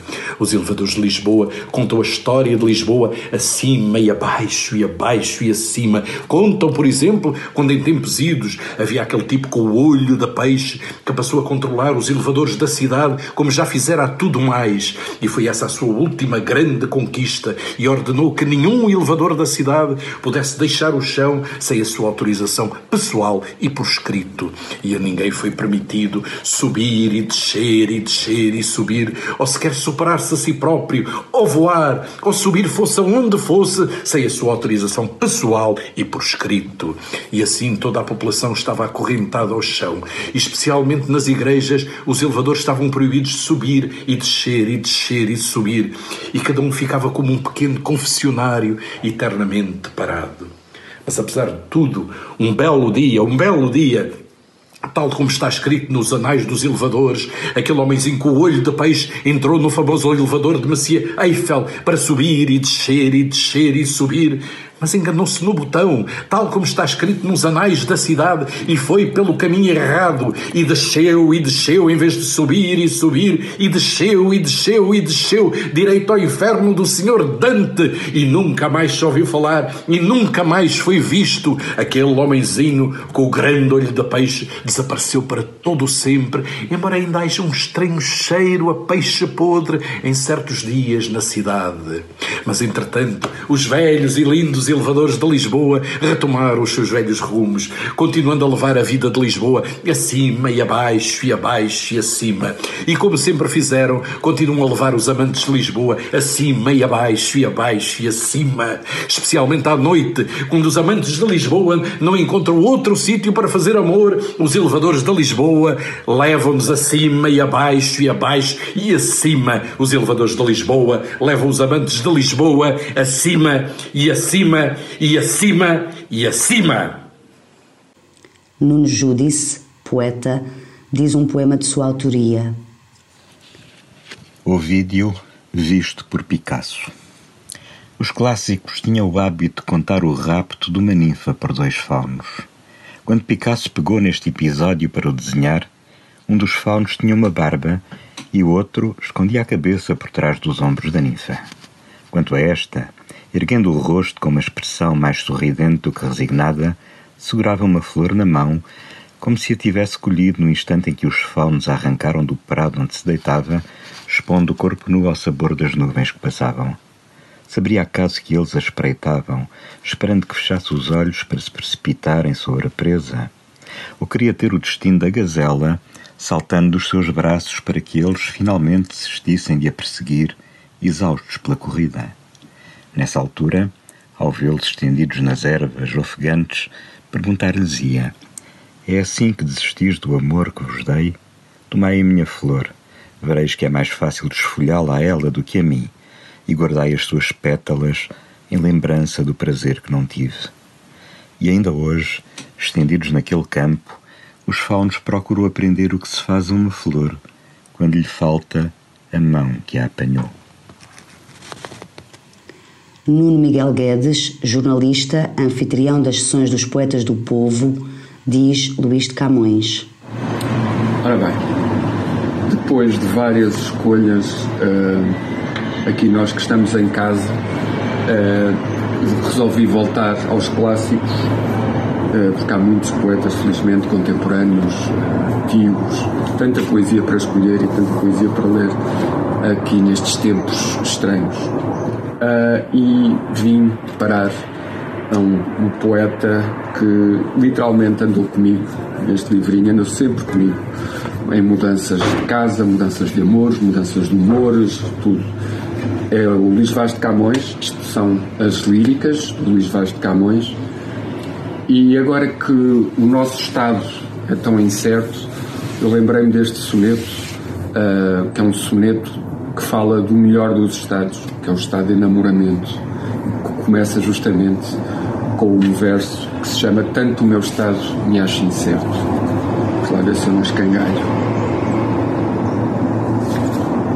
Tanto do meu estado me acha incerto que em vivo ardor tremendo estou de frio. Sem causa, juntamente, choro e rio. O mundo todo abarco e nada aperto. É tudo quando sinto um desconcerto. Da alma um fogo me sai, da vista um rio. Agora espero, agora desconfio, agora desvario, agora acerto. Estando em terra, chego ao céu voando. Numa hora acho mil anos e é de jeito que em mil anos não posso achar uma hora. Se me pergunta alguém porque assim ando, respondo que não sei. Porém, suspeito que só porque vos vi, minha senhora. Cuidem-se, fiquem bem.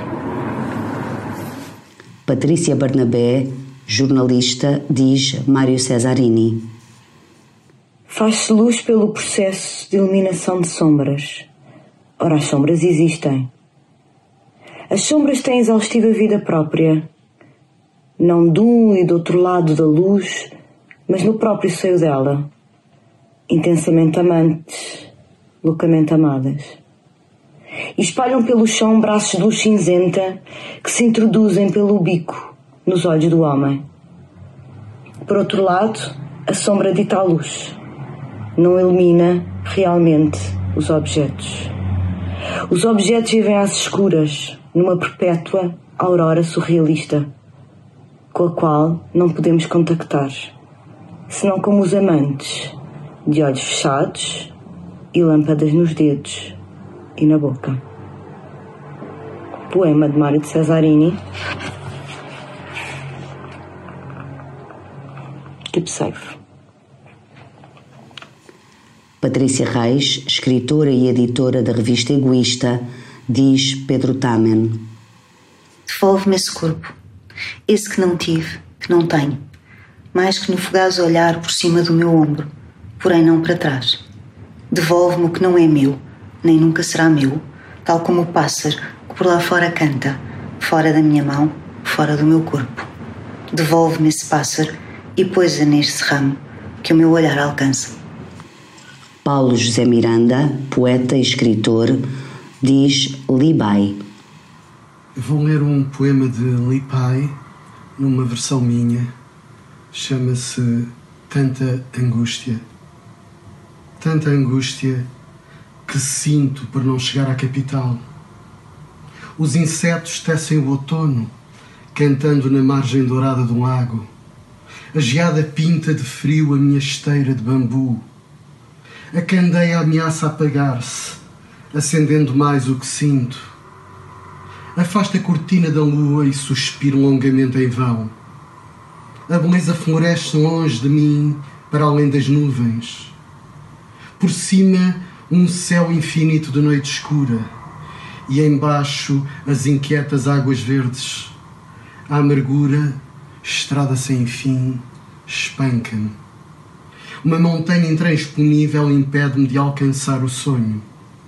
Tanta angústia, ou isso que sinto, arruína qualquer coração. Pedro Dias de Almeida, jornalista, diz Carlos Queiroz. Olá. Em tempos de quarentena e de isolamento social e muito tempo em casa, esta é uma ótima companhia. Rosa do Mundo, 2001 Poemas para o Futuro foi editado na altura do Porto 2001 e fica aqui também a memória do Manuel Hermínio Monteiro, que coordenou este projeto. E vou ler Desaparecido, de Carlos Queiroz. Desaparecido. Sempre que leio nos jornais de casa de seus pais desapareceu, embora sejam outros os sinais, suponho sempre que sou eu.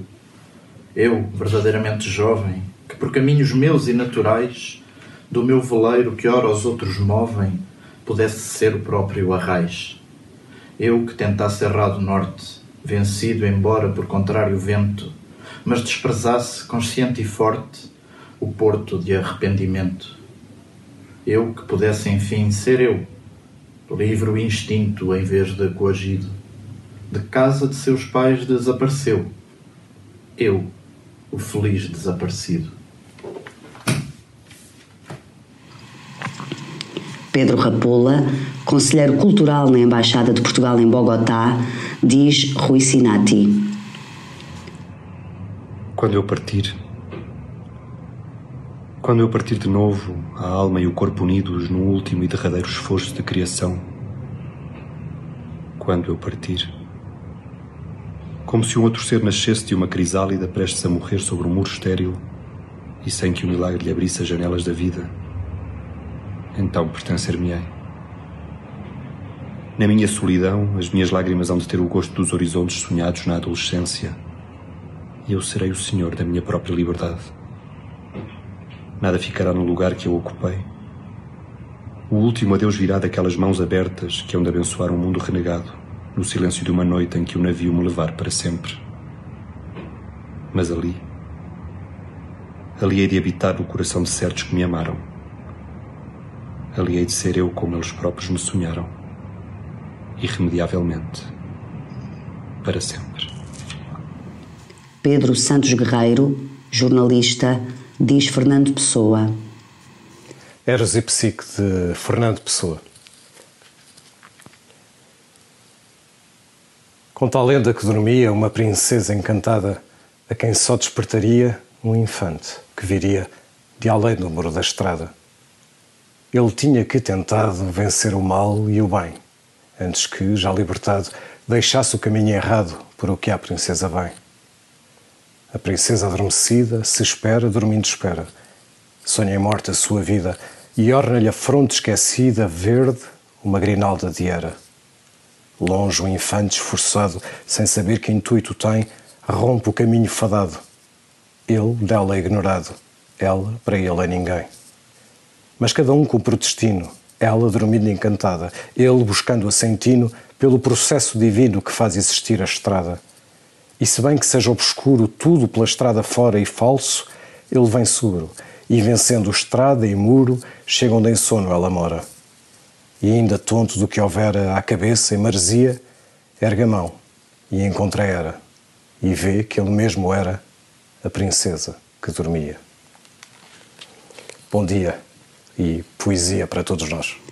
Pedro Serpa, gráfico, diz Pedro Mexia. Do Pedro Mexia, um poema chamado Paráfrase.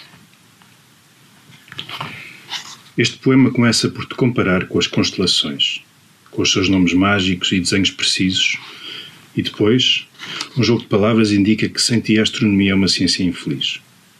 Em seguida, duas metáforas introduzem o tema da luz e dos contrastes patriarquistas que existem na mulher amada no refúgio triste da imaginação. A segunda estrofe sugere que a diversidade de seres vivos prova a existência de Deus e atua, ao mesmo tempo, que toma um por um os atributos que participam da tua natureza e do espaço criador do teu silêncio.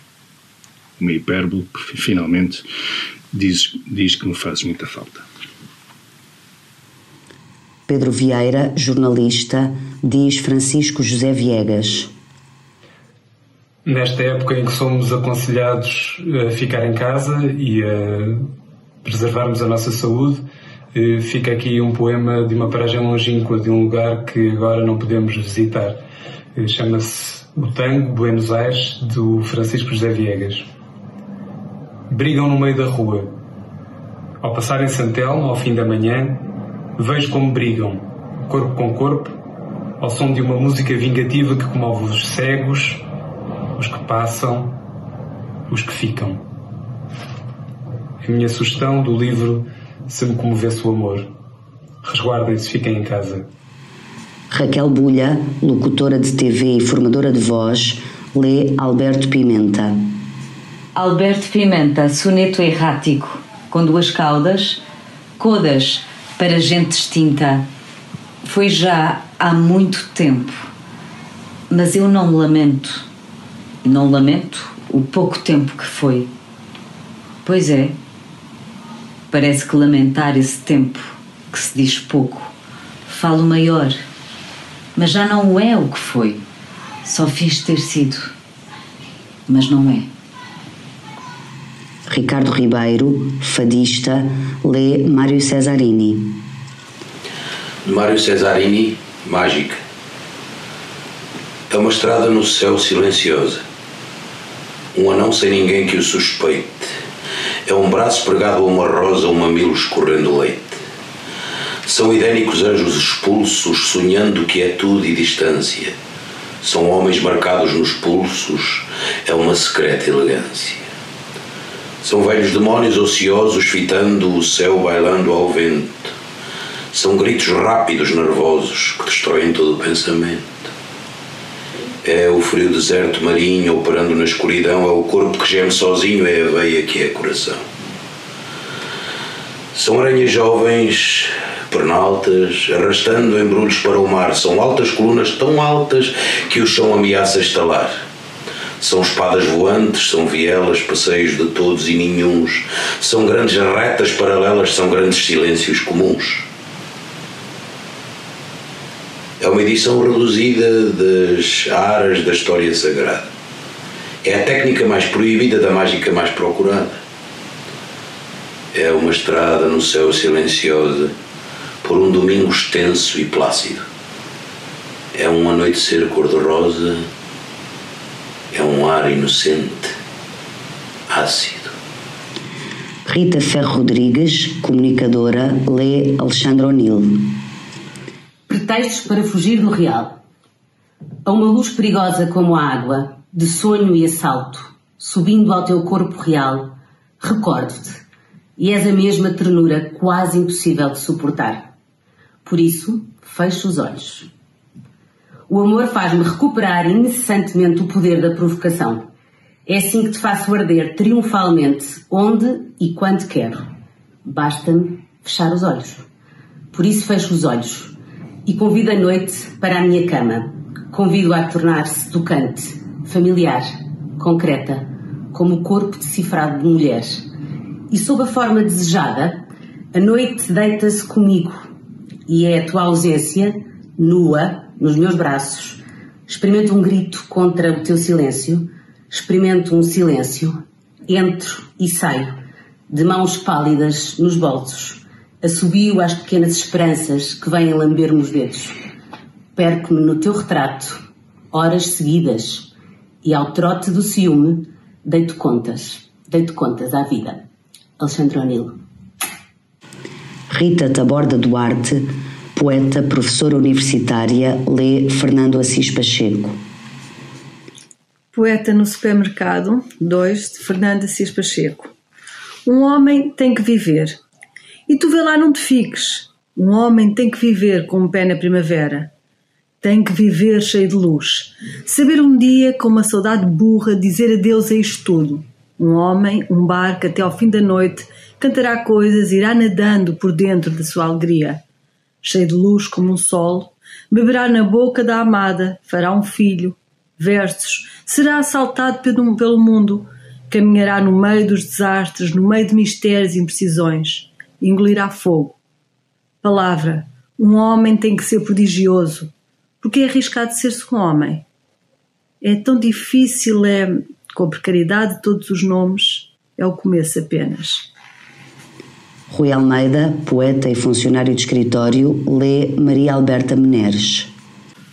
Um poema de Maria Alberta Meneres, pertencente a um dos mais belos livros de poesia portuguesa do século XX, chamado A Pegada do Yeti, publicado em 1962 na coleção Círculo de Poesia da Moraes Editores. 15. Não sabemos. Sabemos. Um cavalo dourado, desfeito. Esta rua que levo pela mão e perco ao fim da rua. Bebe-se o ar, é triste. O poente da sede, o horizonte. A pegada do Yeti na cidade.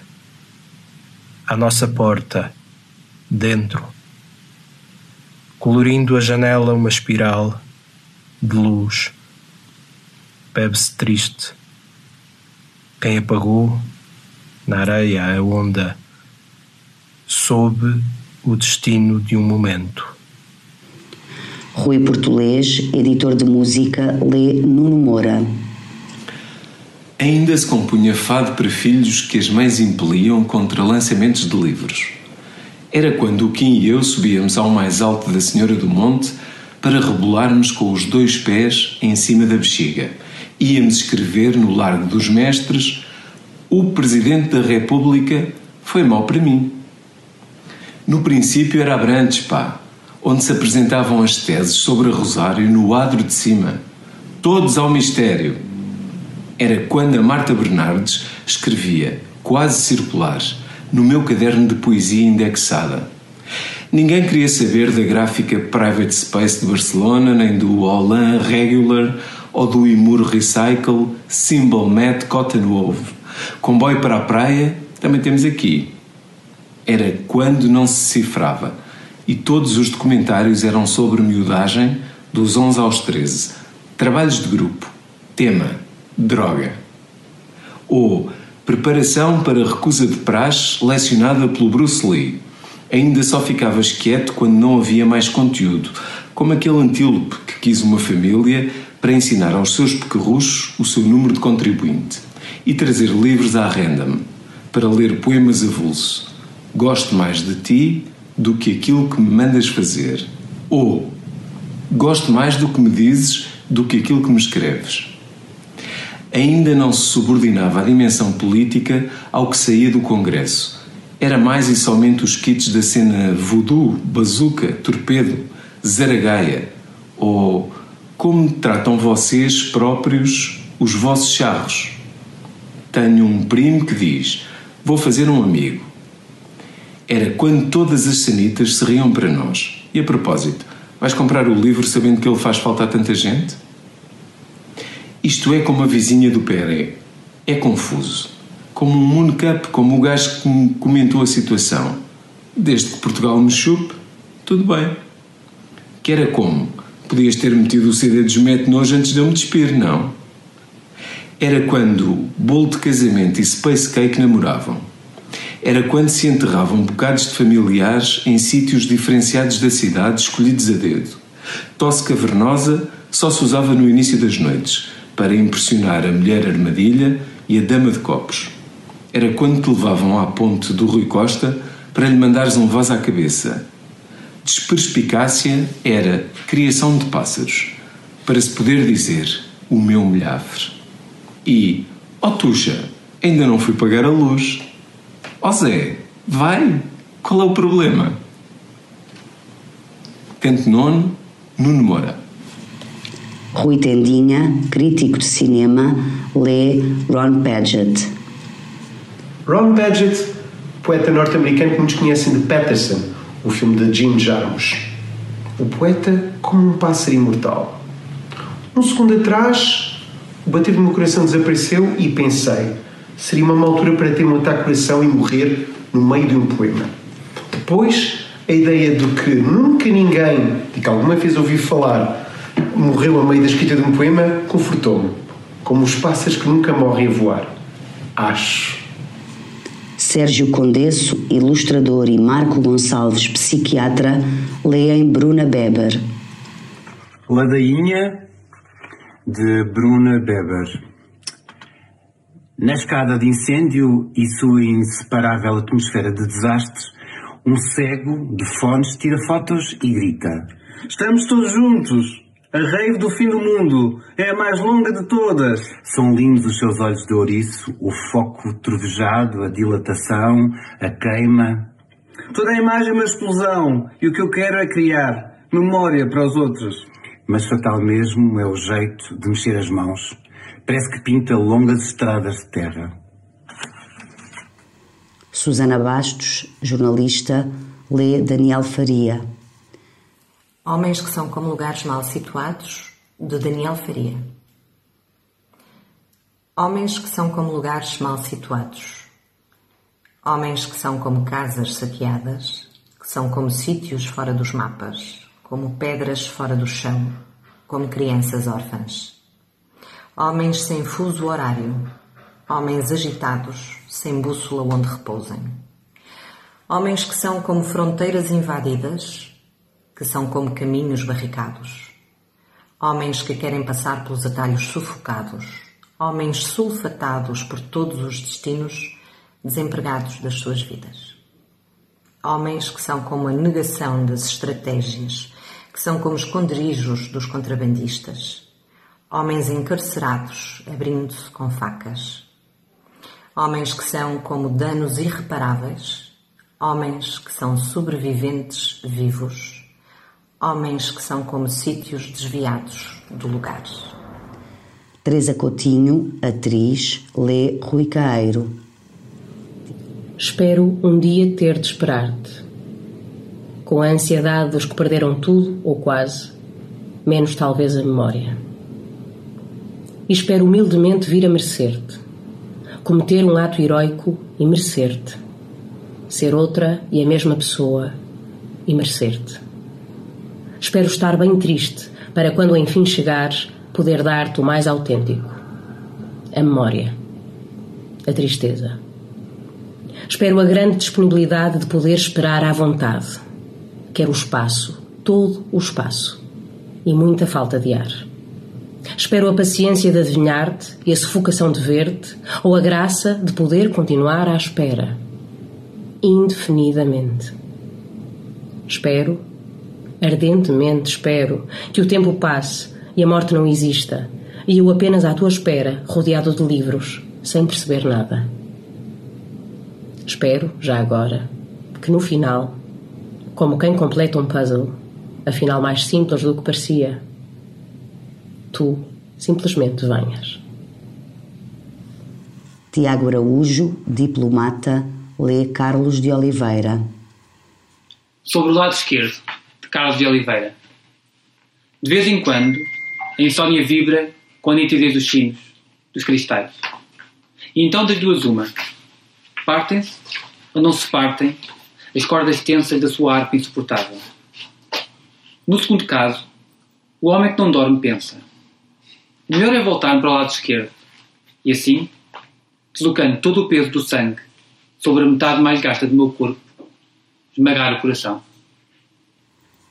Tobias Monteiro, ator, lê Miyakoto. O amor, meu amor. Nosso amor é impuro. Como impura é a luz e a água e tudo quanto nasce e vive além do tempo. As minhas pernas são água, as tuas são luz. E dão a volta ao universo quando se enlaçam até se tornarem deserto e escuro. E eu sofro de te abraçar depois de te abraçar para não sofrer. E toco-te para deixares de ter corpo, e o meu corpo nasce quando se extingue no teu. E respiro em ti para me sufocar. Espreito em tua claridade para me cegar, meu sol vertido em lua, minha noite alvorecida. Tu me bebes e eu me converto na tua sede. Meus lábios mordem meus dentes beijam, minha pele te veste e ficas ainda mais despida. Pudesse eu ser tu e em tua saudade ser a minha própria espera. Mas eu deito-me em teu leito quando apenas queria dormir em ti e sonho-te quando ansiava ser um sonho teu. E levito. Voo de semente para em mim mesmo te plantar, menos que flor, simples perfume, lembrança de pétala sem chão onde tombar. Teus olhos inundando os meus e a minha vida já sem leito vai galgando margens até tudo ser mar. Esse mar que só há depois do mar. Miyakoto. Walter Ugumem, escritor, lê Manuel de Barros. Deus disse: Vou ajeitar a você um dom. Vou pertencer você para uma árvore. E pertenceu-me. Escuto o perfume dos rios. Sei que a voz das águas tem sotaque azul. Sei botar cílio nos silêncios. Para encontrar o azul eu uso pássaros. Só não desejo cair em sensatez. Não quero a boa razão das coisas, quero o feitiço das palavras. Manuel de Barros, na primeira pequeníssima, breve antologia que saiu do seu trabalho em Portugal, O Encantador de Palavras.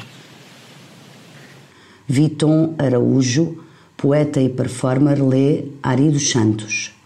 Serei tudo o que disserem, por inveja ou negação cabeçudo, dromedário, fogueira de exibição, teorema, corolário, poema de mão em mão, lanzudo, publicitário, malabarista, cabrão. Serei tudo o que disserem. Poeta castrado, não.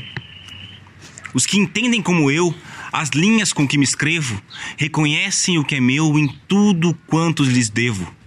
Ternura, como já disse, sempre que faço um poema. Saudade, que se partisse, me alargaria de pena. E também uma alegria, uma coragem serena em renegar a poesia quando ela nos envenena. Os que entendem como eu a força que tem um verso reconhecem o que é seu quando lhes mostro o reverso.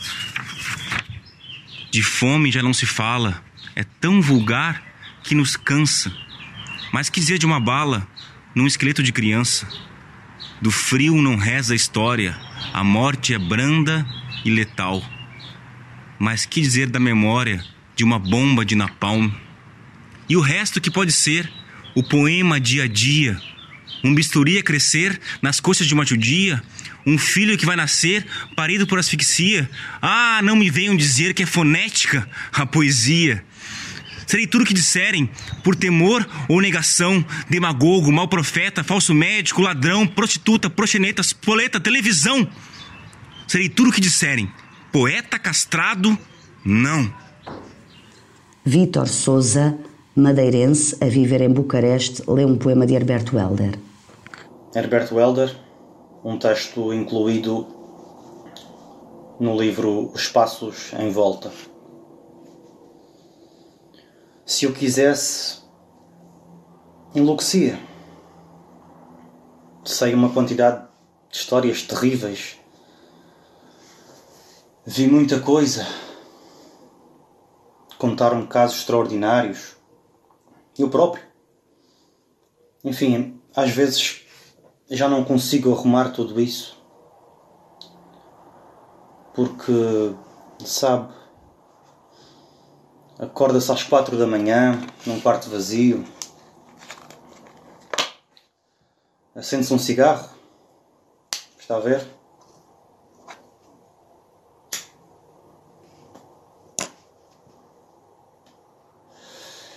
A pequena luz do fósforo levanta de repente a massa das sombras a camisa caindo sobre a cadeira ganha um volume impossível. A nossa vida. Compreende? A nossa vida. A nossa vida inteira está ali como como um acontecimento excessivo. Tem de se arrumar muito depressa. Ah, felizmente, o estilo não calculou que seja? Vejamos.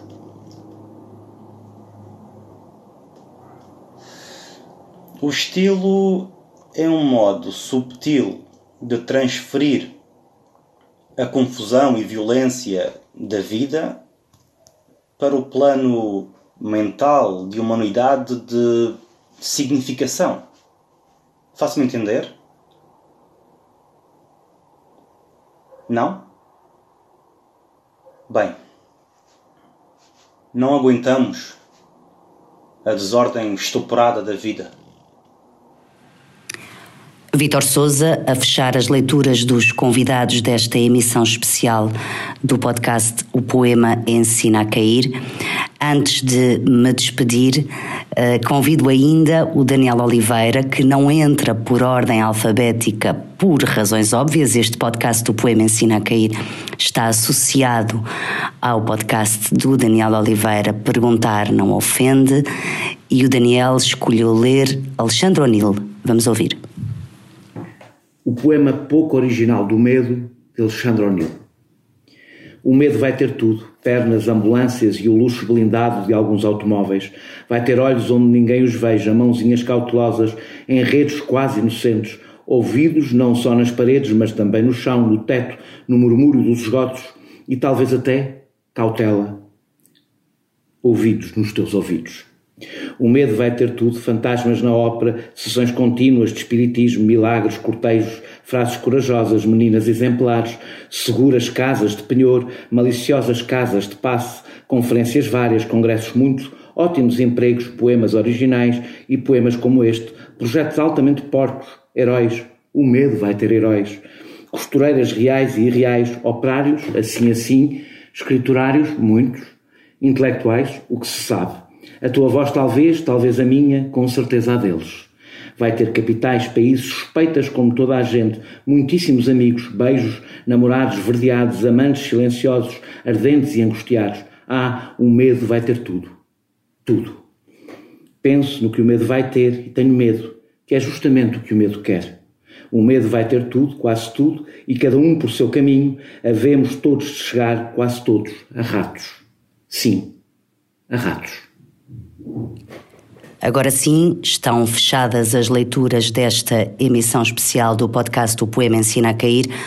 Agradeço a todos os que contribuíram, a todos os que quiseram participar.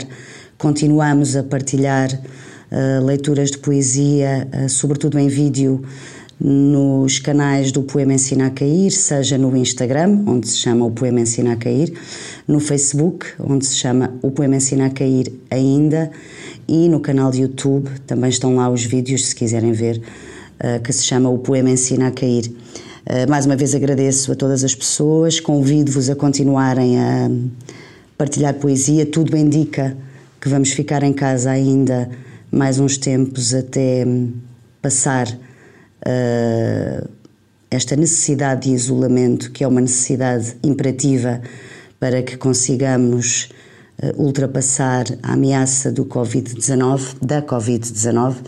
E antes de me despedir, uh, com esta ideia de um, estar em casa, recorro a um poema de um poeta espanhol chamado Pablo Garcia Casado uh, de um livro chamado Faróis Acesos à Procura do Oceano, editado pela, do lado esquerdo e traduzido por Maria Souza, um poema pequenino que diz assim: 72 horas. Há três dias que todos os dias são sábado de manhã. Acaricio a maçaneta da porta, a ideia de ter-te para sempre. Obrigada. O podcast do Poema Ensina a Cair volta em breve para continuarmos a falar de poesia. Até já. Este episódio teve a produção de João Martins e música de Mário Laginha.